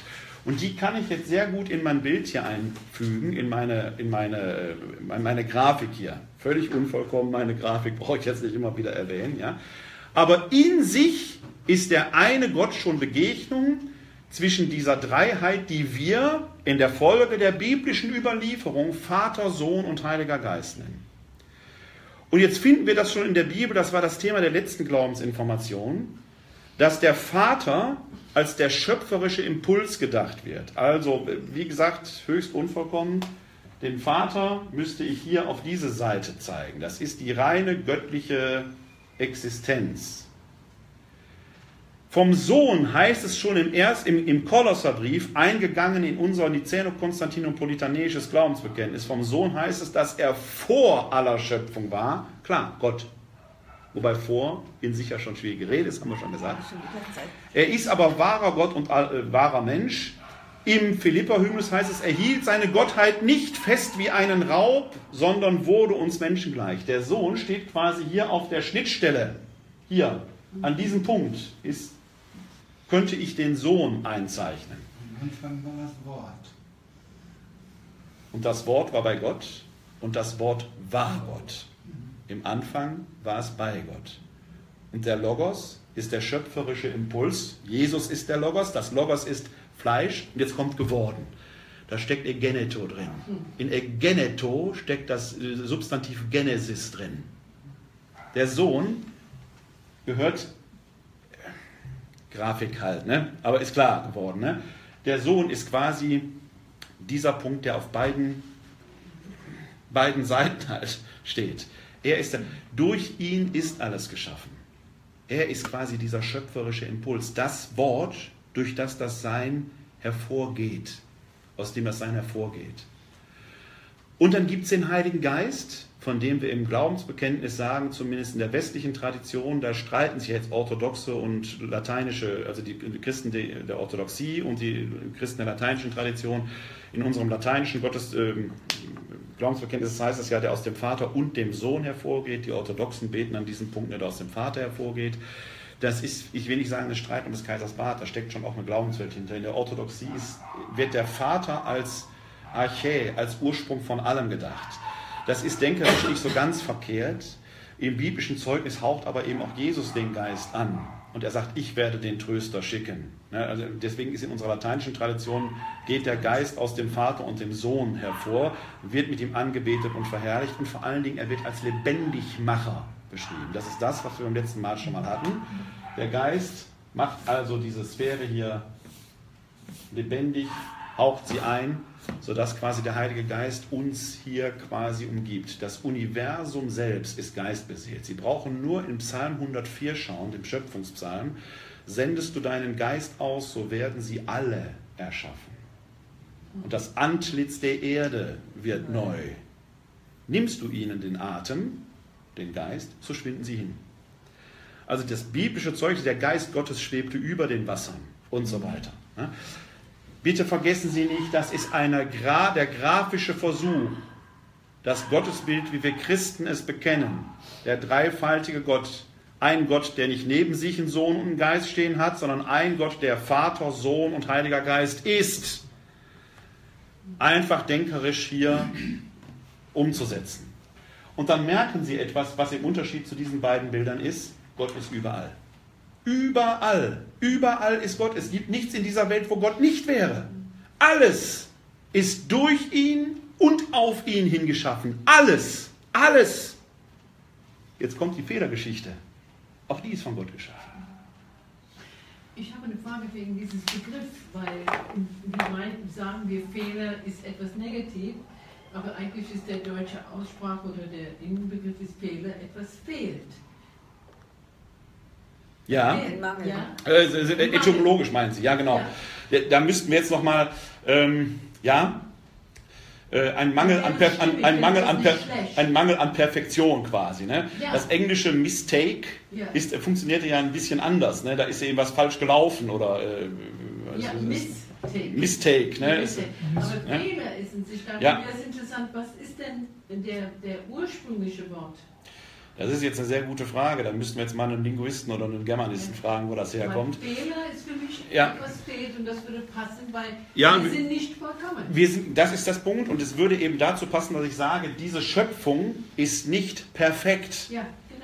Wir unterstellen immer infolge des ersten Schöpfungsberichtes in der Bibel, das ist diese sieben Tage-Geschichte, dass Gott eine perfekte Schöpfung geschaffen hat, weil der immer sagt, es ist gut, es ist gut, es ist gut. Es ist gut heißt nicht, es ist perfekt. Ja, Das heißt, äh, perfekt würde ja auch heißen, sie ist vollkommen und fertig, abgeschlossen. da wäre ja keine Entwicklung möglich. Richtig. Wir entwickeln uns aber noch permanent. Und dieser Fehlbegriff, sozusagen, Ja. dieser falsche Ja. Begriff, inwieweit beeinflusst es eine ganze Denkweise, weil wir sind alle bemüht, keine Fehler zu machen. Ja, das, ich glaube, dass tatsächlich das auch unser Gottesbild betrifft und die Frage, die ich gleich ansprechen will, äh, noch was das Verhältnis von Schöpfer und Geschöpf angeht. Wir alle haben irgendwo einen Perfektionsdrang oder Wahn in uns. Das mag mit dieser Sehnsucht, die in uns ist, dass wir eine perfekte Welt, einen Idealzustand einer, einer goldenen Zeit haben, den verbinden wir dann auch mit diesem Paradies, von dem da in der Bibel die Rede ist, von dem ich sage, da wird der Tod auch möglicherweise eine Rolle gespielt haben, ein Werden und Vergehen, aber es hat die Menschen in diesem Zustand noch nicht geschreckt. Ähm, dass wir Fehler negativ konnotieren, Ja, ist eine menschliche Interpretation. Aber es, es blockiert uns. Es blockiert uns. Und ich will das an einem anderen Beispiel deutlich machen, dass genau diese einseitige Interpretation problematisch ist und bei uns vielleicht sogar kulturell bedingt ist. Stellen Sie sich mal vor, ein, das perfekte Musikstück. Perfekt. Ohne jede Dissonanz. Ein reiner C-Dur-Akkord. Rein gestimmt. Nie enden wollend. Morgen werden Sie wahnsinnig sein. Ja. Null Spannung. Brauche. Sie brauchen die Dissonanz, um die Harmonie wieder empfinden zu können. Sie brauchen diese permanent, dieses permanente Auf und Ab. Das heißt, die Dissonanz wäre erstmal ein Fehler, denn wir, wir tragen diese Spannung, sie muss sich ja wieder auflösen. Ein Fehler von Harmonie. Ein Fehlen von Harmonie, der die Sache aber gerade erst zu Musik werden lässt. Wenn ich jetzt also die Frage stelle, ist der Fehler, die Dissonanz negativ, werde ich sagen müssen, nein. Wir Menschen erzeugen also ein Problem, dass wir sagen, ist der Fehler, der Fe Fehler gleich negativ. Das ist ein erkenntnistheoretisches Problem, das wir erzeugen und das wir darauf tragen. Wenn ich es am Beispiel der Musik deutlich mache, sage ich, nein, der Fehler ist ja gerade etwas Wunderbares.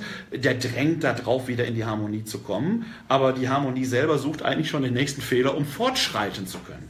Weil der Fehler ein Wachstum erzeugt. Spannung. Spannung. Ja? Und, jetzt, und jetzt merken Sie schon, warum der Fehler seinen Ursprung auch in Gott hat. Nicht, weil Gott fehlerhaft wäre oder ein Fehler wäre, sondern weil die Fehlerhaftigkeit notwendig für den Fortschritt ist. Wir hatten beim letzten Mal, hatten wir beide, glaube ich, äh, da hatte ich Sie gefragt, da ging es ja um Allmacht Gottes. Ne? Wir haben gesagt, wenn wir den Begriff der Allmacht Gottes, dann neigen wir sofort dazu, diese Allmacht Gottes so perfekt zu denken, dass kein Fehler in Gott sein kann. Und dann habe ich Sie letzte Mal gefragt, Allmacht heißt ja ganz konsequent zu Ende gedacht, er kann alles. Wenn ich Ihnen beweisen kann, dass er etwas nicht könnte, wäre die Allgemeingültigkeit, rein mathematisch gesehen, die Allgemeingültigkeit der Allmacht in Frage gestellt. Und jetzt frage ich Sie, kann der allmächtige Gott ohnmächtig sein? Wenn er alles kann, ja. Er muss es sein. Er muss es sein. Und an dieser Stelle wird es jetzt hochinteressant, wenn wir nämlich diese Theodizee-Frage stellen, wieso kann Gott das Leid zulassen? Hat das Leiden überhaupt einen Sinn und so weiter? Warum greift er denn jetzt nicht ein, sagen wir mal in Syrien, in Aleppo oder was weiß ich sonst, wo, wo gerade die Bomben fallen? Warum macht, räumt er da nicht einfach mal auf? Kann der doch machen, ist doch allmächtig. Die Hand, die Faust Gottes einmal aus dem Himmel drauf. Soll er doch machen. Ist doch allmächtig. Warum tut das denn nicht? Es gibt eine Erzählung in der Bibel, der tut er genau das. Er tut genau das. Sie kennen die Erzählung. Da tut das nur halbherzig. Die Noah-Erzählung. Die Noah-Erzählung wegen der Schlechtigkeit der Menschen. Und da hat er gesagt, er wird es nie wieder tun. Wie, erstens sagt er das zum Schluss. Wegen der Schlechtigkeit der Menschen will ich sie ausrotten. Gott drückt, modern deutsch gesprochen, den Restart-Button auf der Schöpfung. Es startet nochmal neu. Mit dieser kleinen winzigen Ausnahme, dass er Noah und seine Familie, weil Noah der einzige Gerechte war, nicht ganz ohne Fehler, denn der besäuft sich auch, äh, nachdem äh, die Arche da gelandet ist. Also auch der Noah war nicht fehlerfrei. Aber im Prinzip würde ein Eingreifen Gottes die Vernichtung der Schöpfung, wie sie kennen, bedeuten. Und zwar nicht nur da, wo wir es uns wünschten, das ist unser menschliches Wunschdenken, sondern komplett. Denn wo würde das aufhören? Wenn Gott plötzlich in diese Schöpfung hineingreifen würde, und vielleicht tut er das hier und da, verändert er die Zeitlinie. Es wird von außen ein ganz neuer Impuls zustande kommen. Die Schöpfung würde ihr Gesicht komplett verändern. Die Bibel hat dieses Gedankenspiel in der Noah-Legende durchgespielt. Es würde der Vernichtung der uns bekannten Schöpfung gleichkommen. Denn ein Eingreifen Gottes kann nicht lokal begrenzt bleiben, weil alles miteinander verbunden ist. Alles ist miteinander verbunden. Das heißt, das Eingreifen Gottes in die Schöpfung käme einer kriegerischen Kampfansage der gesamten Schöpfung gegenüber gleich. Jetzt haben Sie sehr zu Recht gerade gesagt, am Schluss der Noah-Erzählung steht ja genau diese Fassung, ich werde es nie wieder tun. Und dann steht als Bundeszeichen da der Regenbogen, der in den Himmel gesetzt wird, der Bogen in den Wolken. Der Bogen in den Wolken, der Regenbogen hat ja diese Form.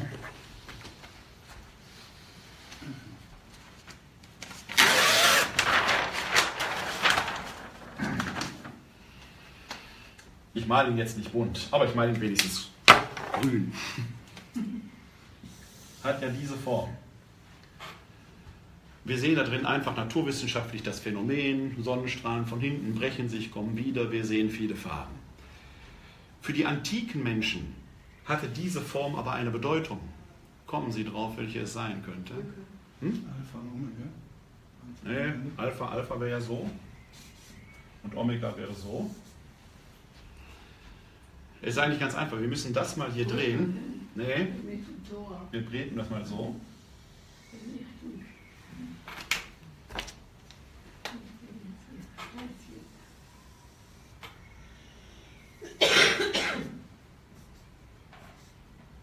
Das ist ein Kampfbogen.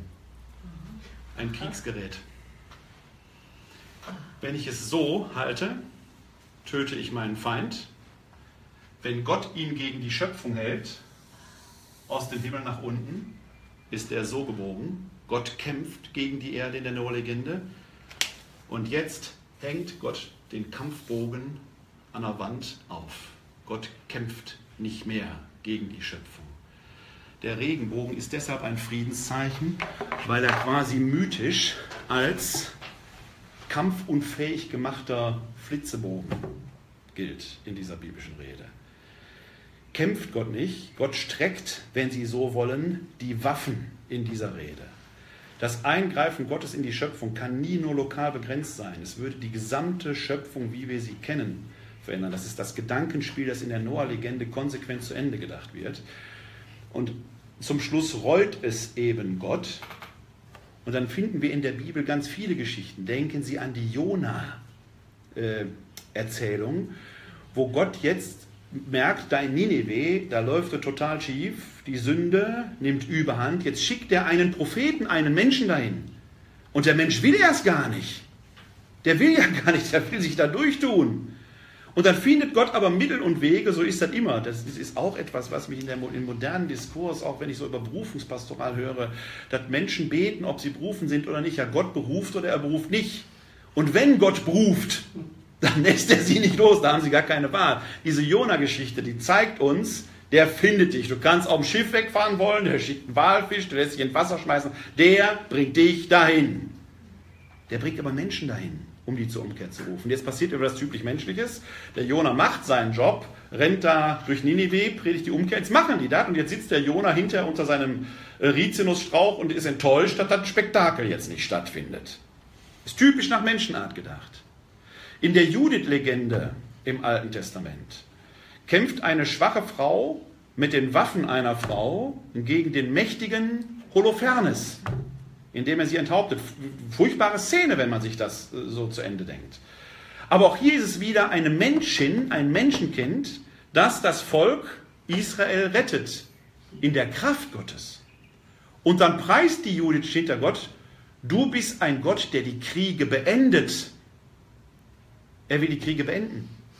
Aber außer der Noah-Erzählung bedient sich Gott immer menschlicher Mittel. Das heißt, er schickt Menschen.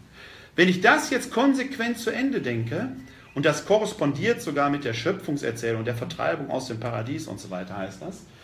Ich muss das Bild nochmal hier zurückholen. Wenn ich das jetzt konsequent weiterdenke in diesem Bild, wir als Christinnen und Christen behaupten ja, und ich halte das nicht nur für eine Behauptung, sondern für ein Faktum, dass wir selber Trägerinnen und Träger des Geistes sind.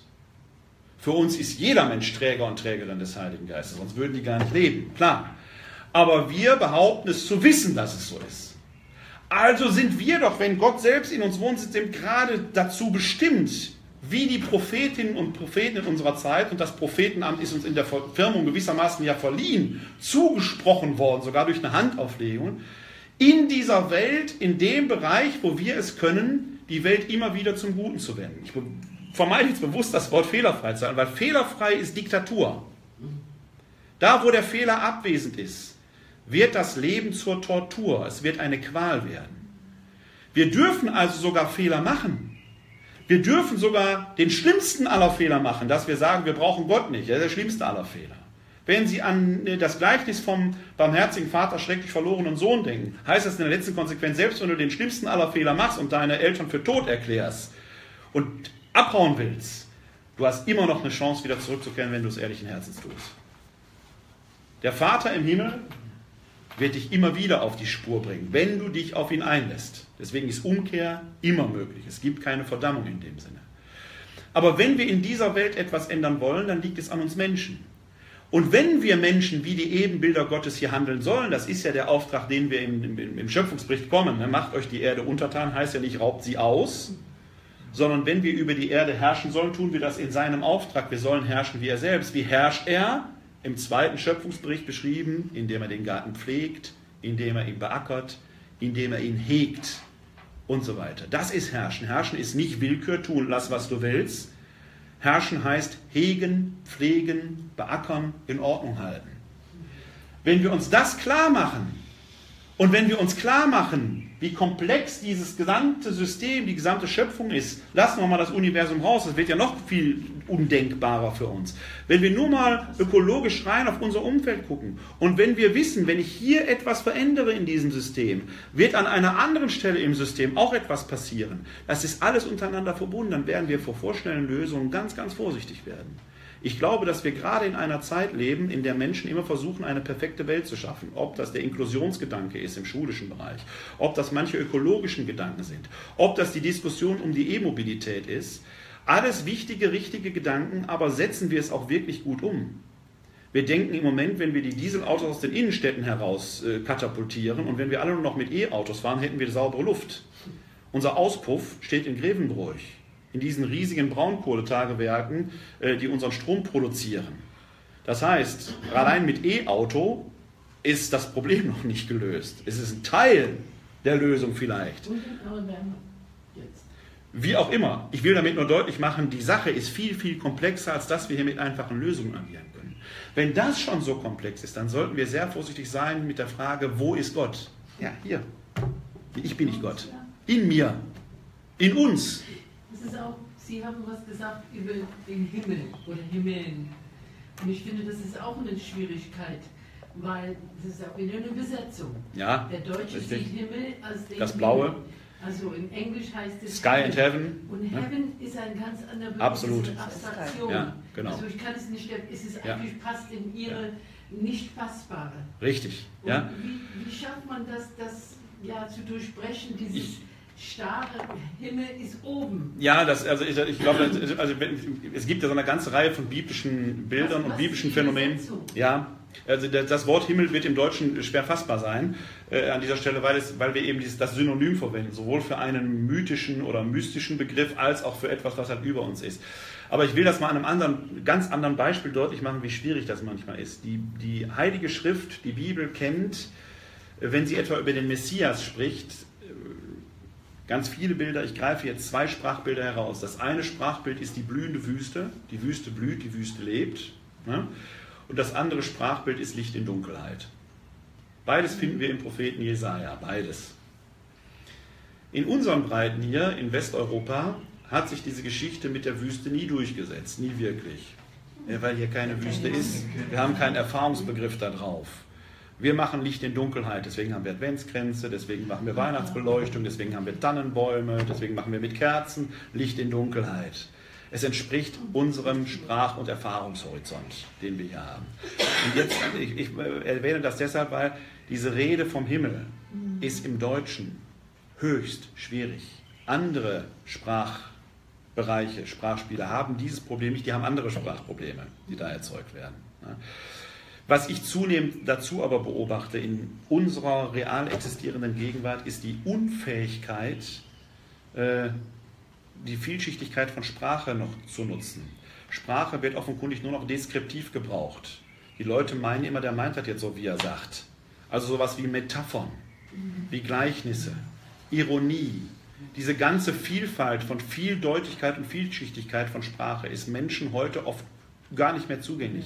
Ist für die Theologie natürlich ein Riesenproblem, weil ich, wenn ich hier von Gott rede, der ja außerhalb unserer Existenzweise und damit so ohne weiteres gar nicht zugänglich ist, ist, den ich mit, ist alles, was ich sprachlich über ihn sagen kann, in sich immer schon unvollkommen, eigentlich sogar vielleicht falsch, wenn man das jetzt mal so sagen will. Ich muss also in meinem theologischen Reden von Gott immer auf analoge Weise, symbolische Weise von Gott sprechen. Ich muss Metaphern gebrauchen. Ja, wenn ich aber Metaphern gebrauche und die Menschen sind gar nicht mehr in der Lage, metaphorisch zu reden, dann gibt es ein Problem. Und dieses Problem existiert real in unserer Gegenwart, dass Menschen nicht mehr von Metaphern reden. Das geht bis rein in die Politik, wenn da jemand was sagt und sagt erkennbar mit einem, mit, mit einem ironischen Beiklang, dann sagen sie, das hat sie doch gesagt. Oder man reißt Dinge aus dem Zusammenhang heraus, wie jetzt gerade letzte Woche Frau Käßmann passiert ist. Dann die, hat da drei Sätze gesagt, den ersten lässt man weg, dadurch wird die gesamte Aussage falsch. Teilweise sogar böswillig werden solche Dinge äh, gemacht. Und an dieser Stelle wird Sprache äh, oder ähm, äh, plötzlich wird, wird Sprache ihrer kommunikativen Dimension beraubt.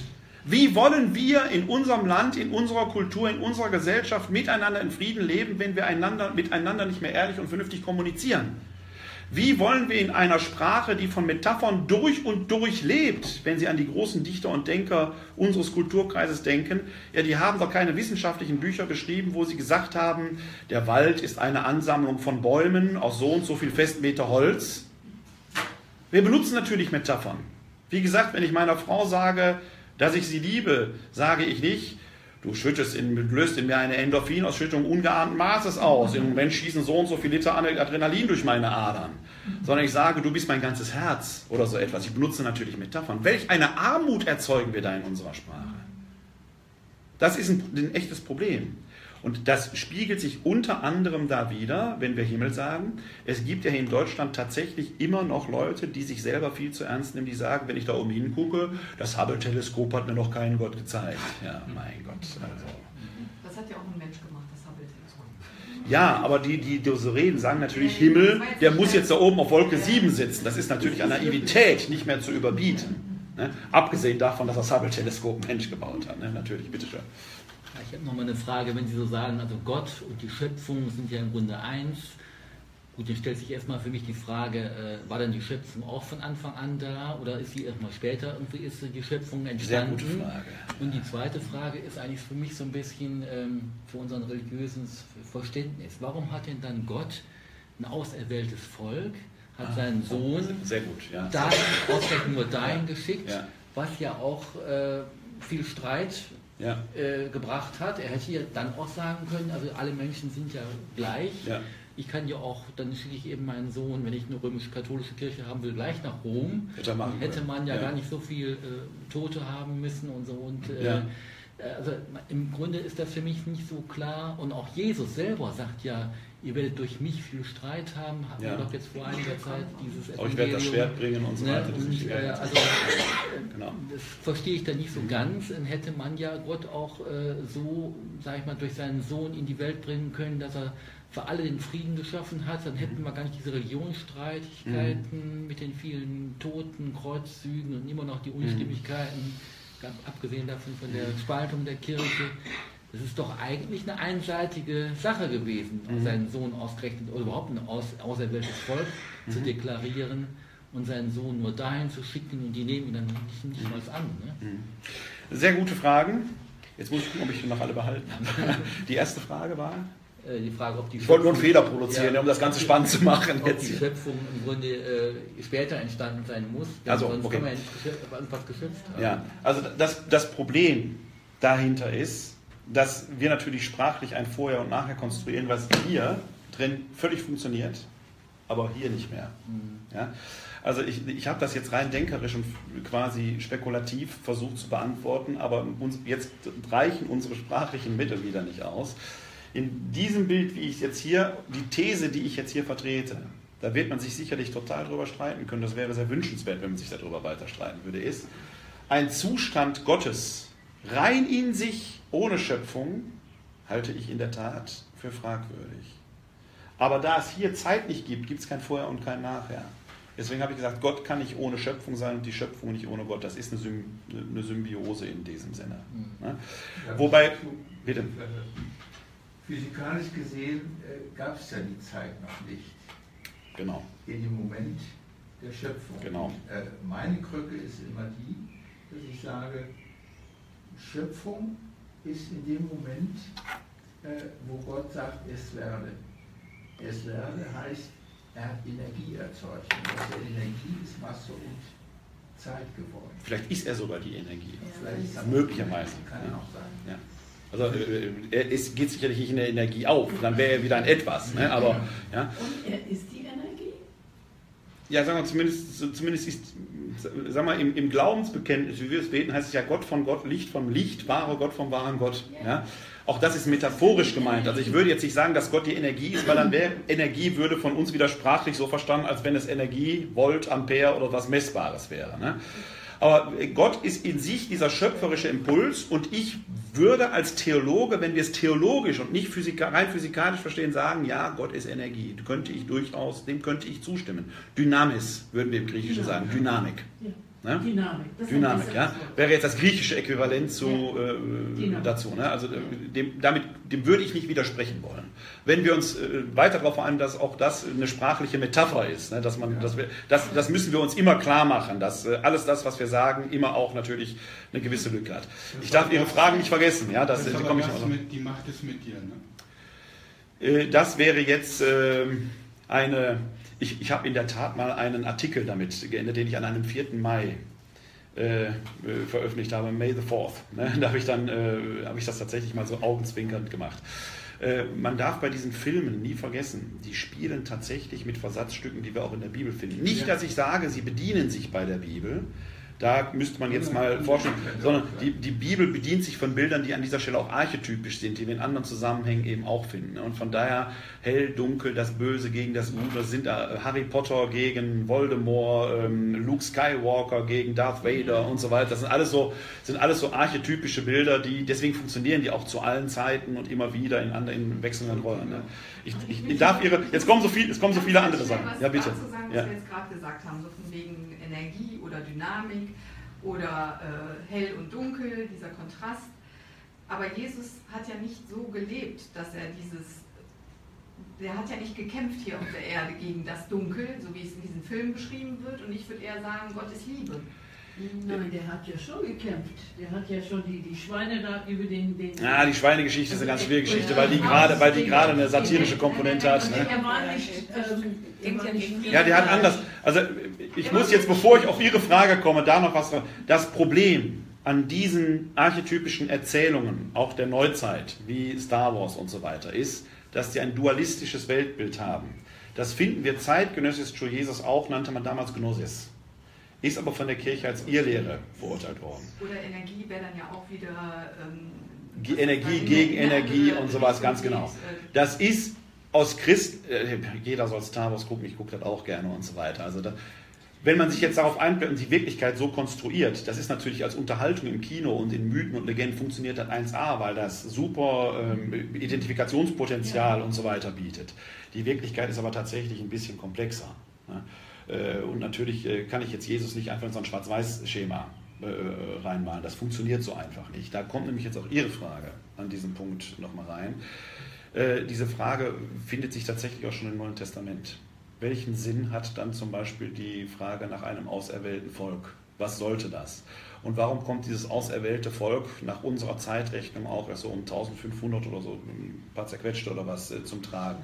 Was war davor und so weiter? Ich gebe Ihnen jetzt die Antwort, die die Heilige Schrift dazu gibt. Das, es gibt so eine Frageliste, die ich dem Allmächtigen, wenn ich also mal durch dieses Tor steigen werde und ihn in seiner ganzen Herrlichkeit sehe, ich glaube nicht mehr, dass ich dazu kommen werde, um Fragen zu stellen, weil ich dann die pure reine Erkenntnis habe. Aber es gibt so ein paar Fragen, die mich auch brennend interessieren. Die, Ihre Frage wird beantwortet, das ist eine, eine, eine spezielle Form der Pädagogik Gottes. Und zwar hat das was mit dem Offenbarungsgedanken zu tun. Wenn Gott sich unmittelbar und vollends so mitgeteilt hätte, wäre das passiert, was in der Arche Noah-Legende passiert. Mhm. Es wäre für uns Menschen unerträglich. Deswegen tut Gott das nur auf vermittelte Weise. Das ist das, was ich vorhin erzählt habe. Er verbirgt sich hinter Engeln und so weiter und so weiter. Er hat sich also hier auf Erden ein Volk erwählt, um an diesem Volk und mit diesem Volk exemplarisch ein Zeichen in dieser Welt zu setzen.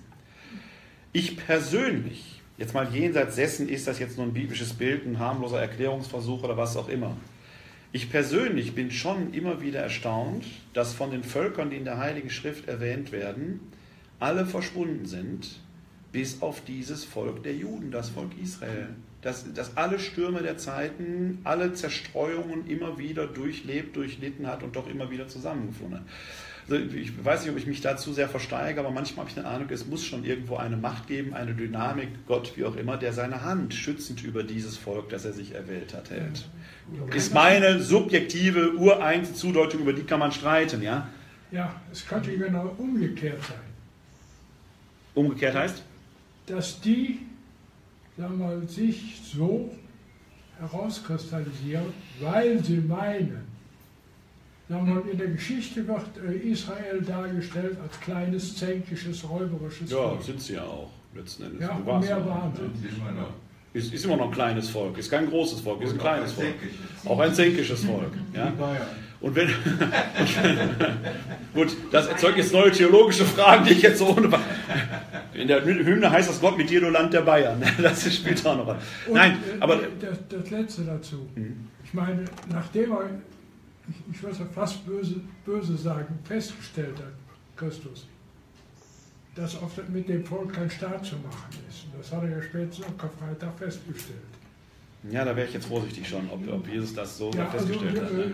Der Unterschied von, äh, von Sonntag zu Karfreitag ist ja nur doch ja, auch da muss man jetzt auch vorsichtig nicht sondern also wer da, wer da am, es werden, es werden am, am Palmsonntag äh, einige Leute Hosianna gerufen haben, möglicherweise Sympathisanten Jesu, das sind nicht die gewesen, die auch Kreuzige ihn gerufen haben. Das sind schon zwei unterschiedliche Da muss man vorsichtig sein.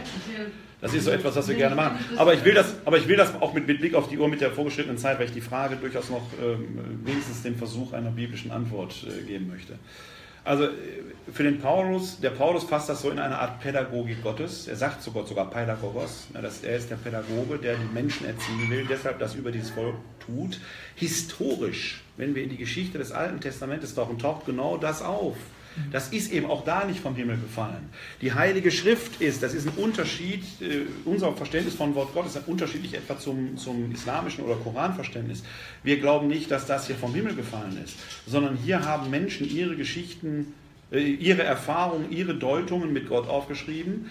Äh, es gibt Schriften aus der gleichen Zeit, die das völlig anders deuten, die stehen nicht hier drin, weil die es halt anders gedeutet haben. Dass wir dieses Buch, dass wir diese heilige Schrift heute so haben, durch die Jahrhunderte und Jahrtausende so überliefert, ist für mich ein Ausweis, weil Menschen immer wieder da auch wenn offenkundig Deutepotenzial und Haltpotenzial und äh, Anregungspotenzial und was auch immer gefunden haben, dass tatsächlich göttliche Kraft da drin ist.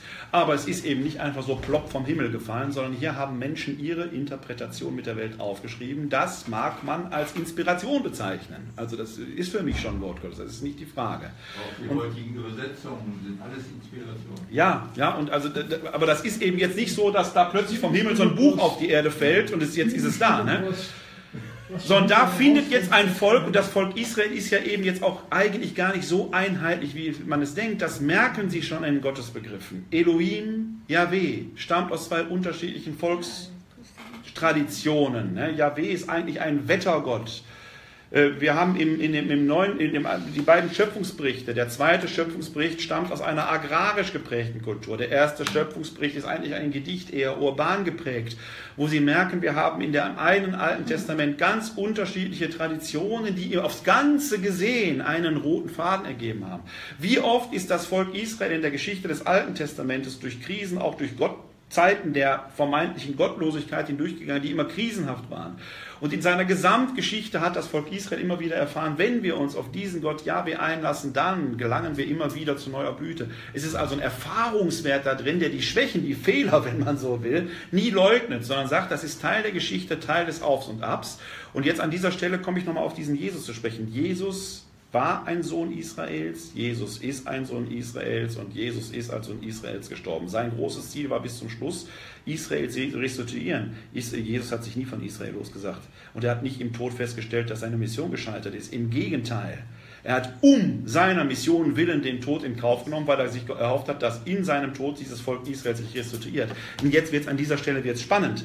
Die frühe Christenheit war ja gerade von diesem Streit geprägt, muss der Christ nicht zuerst beschnitten werden? Muss er nicht zuerst Jude, Angehöriger des Volkes Israel werden oder nicht?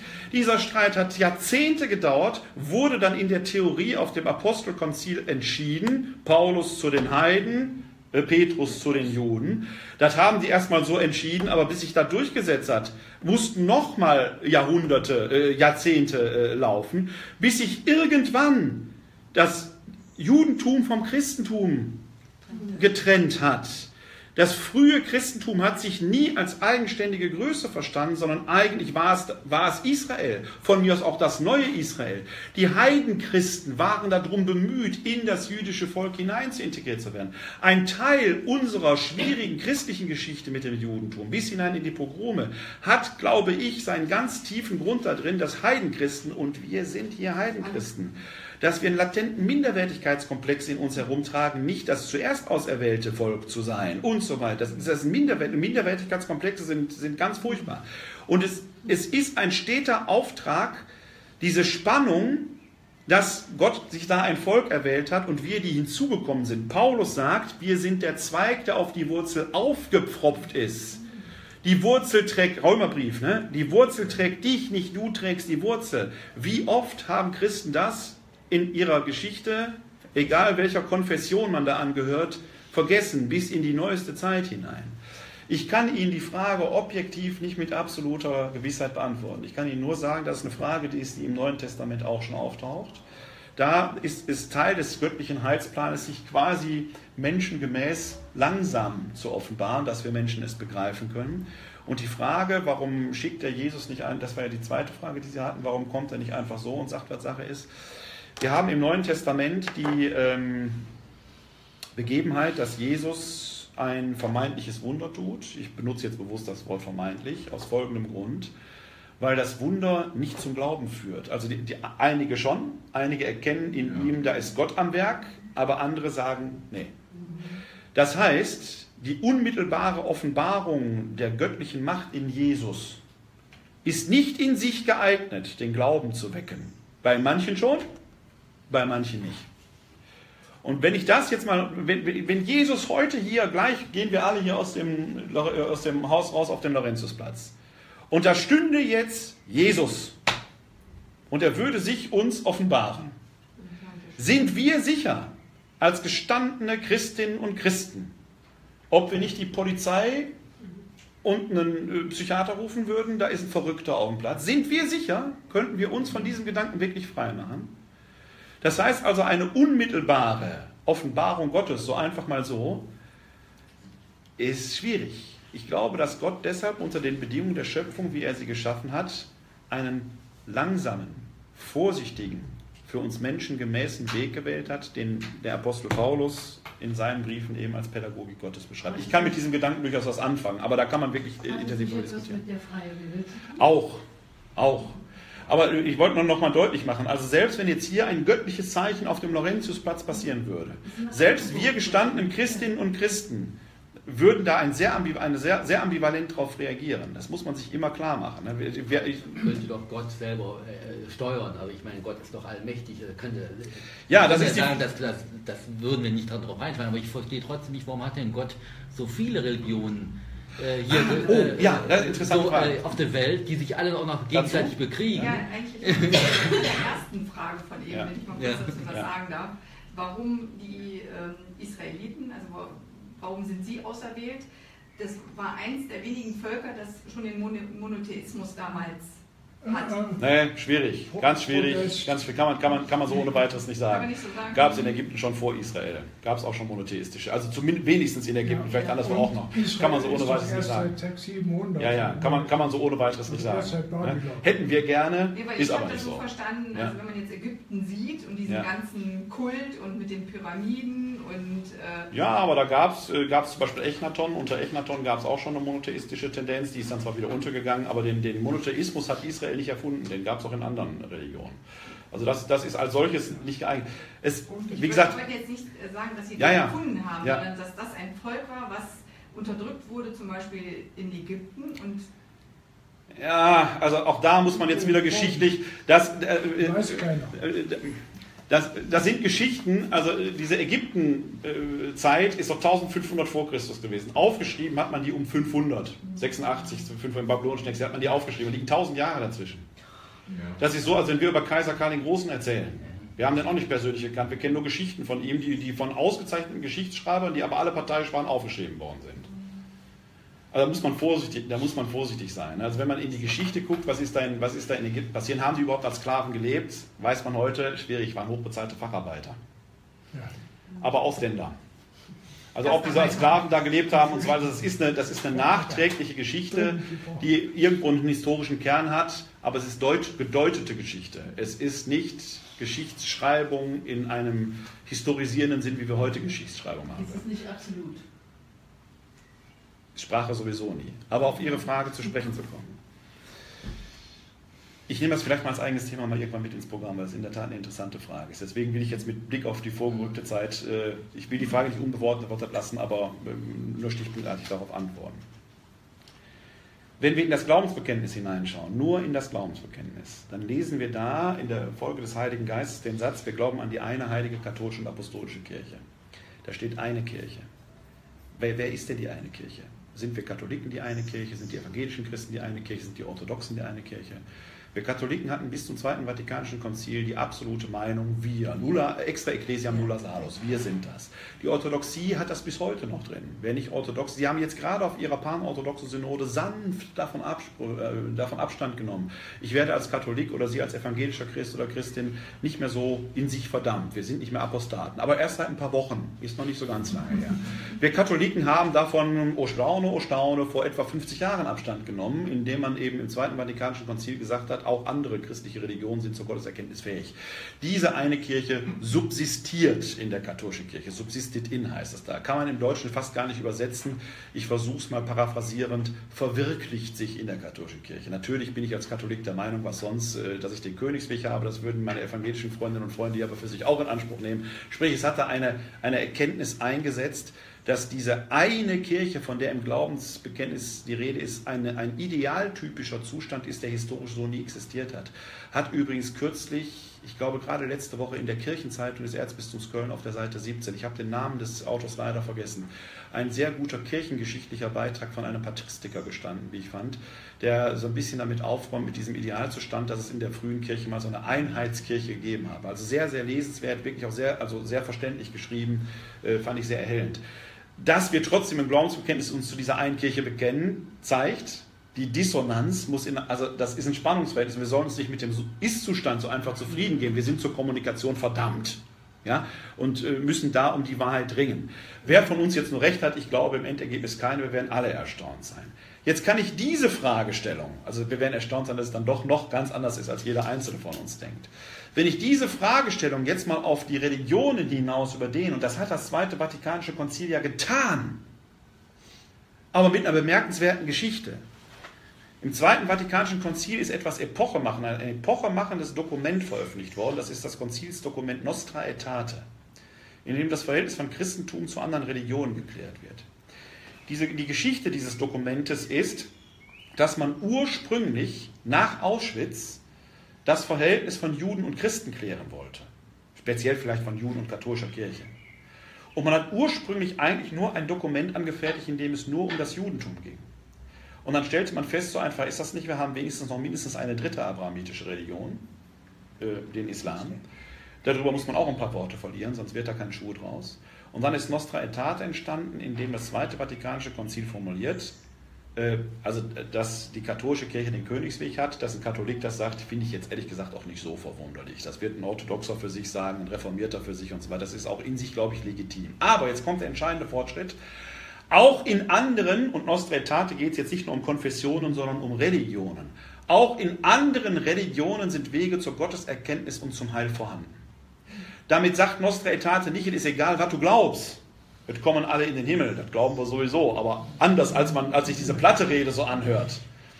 Aber es respektiert erstmal das So-Sein anderer Religionen und bringt es in diesen Dialog hinein. Und dieser Dialog ist notwendig. Und ich bin ein Freund davon zu sagen, das, was uns verbindet, das haben wir schon, da müssen wir nicht drüber reden.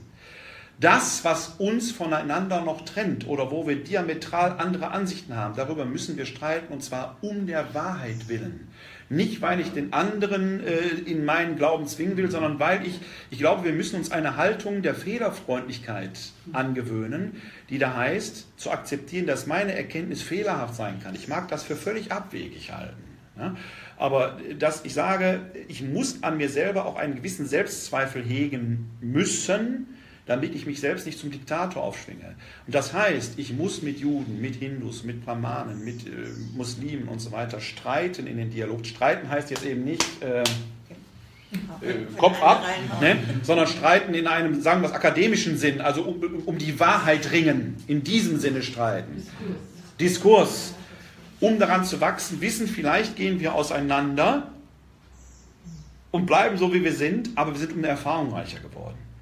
In diesem Sinne hat mich, soll jetzt ein Schlusswort werden, an dem Reformationsjubiläum immer die Einheitsjubelei gestört. Der Satz, uns verbindet mehr als uns trennt, stammt von einem Katholiken Johannes der 23. Er wird seit über 50 Jahren gebetsmühlenartig wiederholt, ist aber zu einem Placebo geworden. Es stimmt, dass uns vieles verbindet, vielleicht viel mehr als uns trennt. Das, was uns trennt, ist aber das, was die jeweiligen Identitäten begründet und was dann die Trennung auch stabilisiert. Und ich bin der Meinung, statt jetzt permanent über das Gleiche zu reden, was wir immer schon geredet haben, lassen Sie uns nochmal über das Trennende reden. Vielleicht liege ich als Katholik ja völlig falsch mit dem, wie ich das sehe. Vielleicht auch nicht. Vielleicht ist es einfach auch nur, kann man es auch so und so sehen, ich weiß es nicht.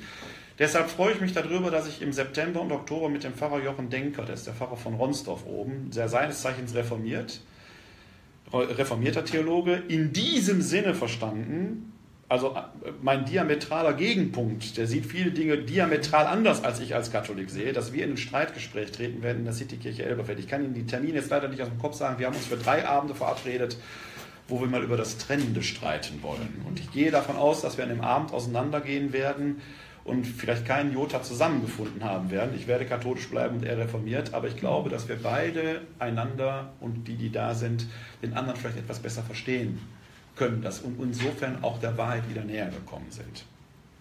Also was mir auffällt, gerade jetzt, weil Sie die Reformation ansprechen, dass Sie von den, meiner Meinung nach, von den Katholen wesentlich intensiver und sachbezogener diskutiert wird als von den Evangelien.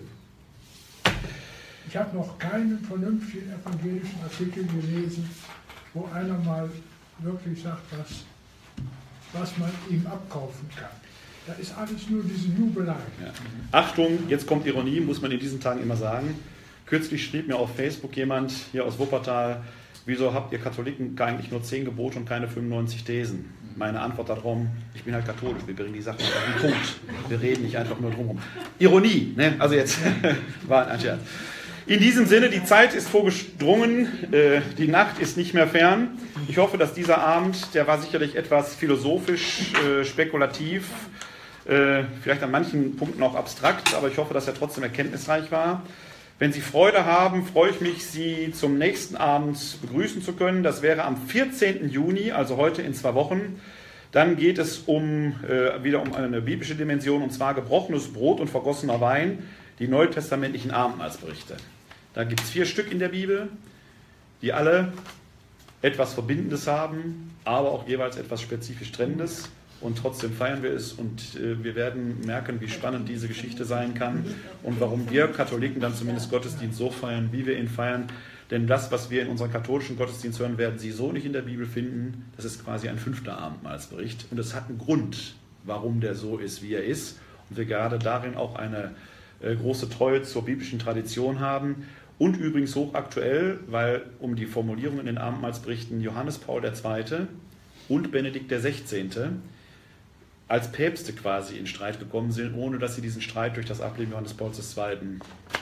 Äh, direkt hätten austragen können. Der eine hat so gesagt, der andere so. Und ob einer von den beiden recht hat oder was für den einen wie für den anderen spricht. Dazu, wenn Sie wollen, mehr am 14.06. Bis dahin gute Zeit. Alles Gute.